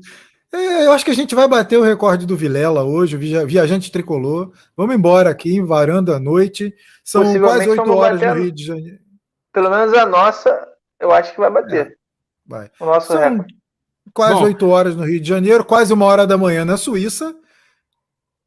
Doutor Michel Simoni com a gente aqui, contando histórias impagáveis. E aí vai chegar o Euler, né? O que, que eu faço? Eu faço o que eu faço sempre. Vou lá, Euler machucado, eu liguei pro Marcelo, falei, Marcelo, fala com o alemão, o alemão era o empresário dele. Cara, eu preciso ver esse cara logo. Esse cara tá machucado. Machucou em setembro, tentou voltar em outubro, sentiu de novo e nunca mais ouviu falar nele. Ninguém conseguiu fazer o cara aparecer. O Romário tinha pedido ele.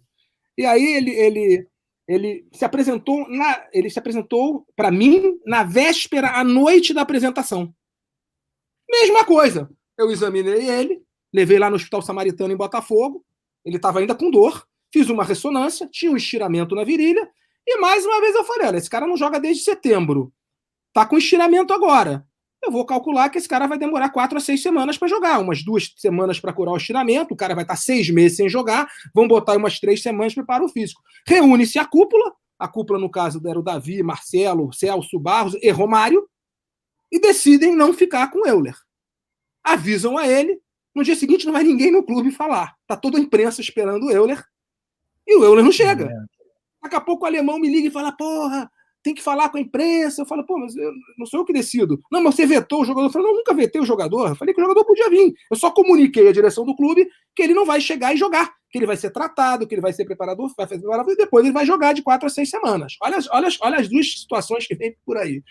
Eu vou lá para a imprensa, falo isso, aquele clima mal-estar, todo mundo meio chateado, encosto o Romário no meu canto. Doutor, essa do Euler foi mal, mas não tinha jeito não, mas prepara outra bomba aí, porque eu tô sabendo que eles querem trazer o Marcelinho Carioca. Tá bichado, tu vai ter, tu vai ter que vetar também e vai ter que sair pela porta de trás do clube. o Romário falou essa. No, na semana seguinte, vai o seu Euler no Sport TV, junto com o Noriega, com essa galera, Porra, e detona quem? Porra. Michel doutor, Simoni. me vetou sem me conhecer. não me conhece, eu vou ficar bom rapidinho. Claro que não ficou, ele jogou exatamente seis semanas depois para o São Caetano. Pô. Mas enfim, eu acompanhei. Mas, olha só a maluquice como é que é. Você vê como é que é o futebol. Naquela época tinha direito de resposta. Então, é, Michel, você vai dar direito de resposta, me voam lá para São Paulo, estou no Sport TV.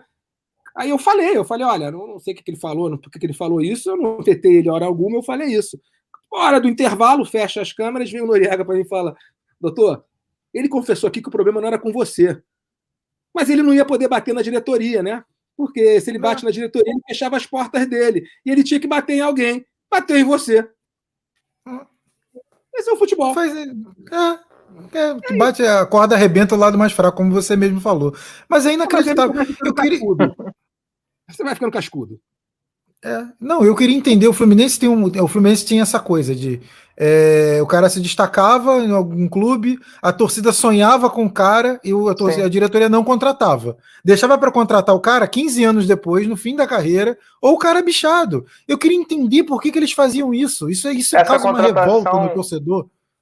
Essa contratação do eu, eu lembro, assim, é, quando aconteceu, eu lembro que para mim foi uma frustração, porque eu era pequeno e assim, pô, quando ele chegou mais assim, o Euler, se, se você for ver, não jogou mais. Ele não teve mais Acabou destaque.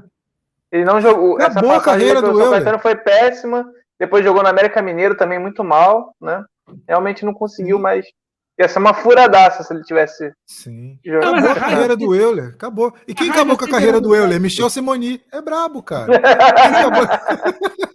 a, raiva era sempre do médico, não adianta. Eu tenho história de torcedor do Arco da Velha, cara, de torcedor. Tem uma história que eu também conto. Eu chegava nas Laranjeiras, eu operava no Samaritano, isso era torcedor do Fluminense em 1990 e poucos. E eu, eu ficava ali atrás do gol. Tinha um paredão, era bem chamado de flu parede, ficava eu mais uns cinco amigos, tudo fanático ali. E teve um jogo que ele jogou com o Criciúma. O Criciúma tinha um goleiro chamado Sadi era goleiro do Criciúma. Sadi, lembro, lembro Sadi. Eu passei o jogo, o segundo tempo todo o jogo, falando, Sadi, Sadi, zoando o Sadi, pô, e aquele você ficava atrás do gol, tu ficava grudado no goleiro, né? Sadi, Sadi, Sadi. Pá, acabou o jogo, ele foi embora. No ano seguinte, eu fui um dos primeiros a chegar no estádio, porque eu acabei a cirurgia cedo, entrei, sentei lá, tava escuro ainda, meu irmão abre, abre, aí chega um ônibus do Criciúma.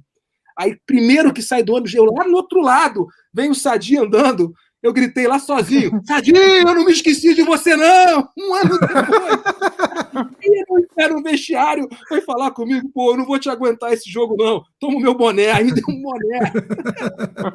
então, a história de torcedor, elas são mais divertidas do que a do profissional. Você, você perde um pouco dessa, dessa. Você não perde a paixão, mas você perde. Acho que o mais marcante para quem está no bastidor é a, é a súbita diminuição do ídolo para um ser normal. Aquele cara que era um ídolo, ele vira um ser normal. É um cara que está lá dentro, que você conhece as qualidades, conhece os defeitos, e aí você vê que ele, na verdade, não é um ídolo. Por exemplo, é, é, na minha concepção, ídolos, a minha concepção, Michel Simoni, não são pessoas famosas, são pessoas que ajudaram a minha vida a mudar de alguma forma. Meus colegas de faculdade, quem, as pessoas que me ensinaram, esses são os meus ídolos. Mas eu entendo a idolatria os jogadores, mas quando você vê eles fragilizados, eles como seres humanos, com os defeitos, com tudo que eles têm mesmo, porque são seres humanos, né? Você diminui um pouco essa, essa visão deles, entendeu? Sim. Eu, eu falo por, por, por, experiência própria que o meu, um dos meus ídolos na infância era o Romário. E infância e adolescência. E quando eu comecei, quando eu virei jornalista, eu entrevistei várias vezes o Romário, várias vezes. E inclusive fiz uma matéria especial com ele que ele tinha que fazer um elástico, um elástico, um elástico para eu, eu fazer uma matéria casada com o Neto, que era um Flamengo e Corinthians especial lá, comemorativo, eu não lembro por quê. Aí ele tinha, eu tinha que fazer a sequência do elástico e a gente ia fazer uma montagem do chute do Neto para colocar no jornal. Ok. O, aí o Romário, o Romário me atendeu várias vezes ao longo da, da, do meu tempo de jornalista. E, e quando você trabalha ali, você está tão naturalizado aquilo que você já não vê mais aquele cara como seu ídolo. Você vê ele como um cara, ainda assim, um cara importante, mas não como um ídolo. E o Romário, essa história é engraçada, porque é, o meu fotógrafo fez a sequência de fotos do Romário fazendo elástico. Aí tá, parou, acabou. Aí o Romário foi jogar uma pelada. Foi, isso foi antes de uma pelada dele. Ele jogou uma, duas horas de pelada. Aí eu falei assim, cara, vambora, vambora. Falei pro meu fotógrafo, vambora, você já fez. Aí ele, não, não. Vou esperar acabar a pelada para eu fazer de novo para ter certeza que ficou bom. Eu falei assim: como assim? Você já não fez a foto? Você não olhou para a foto? Não tá bom?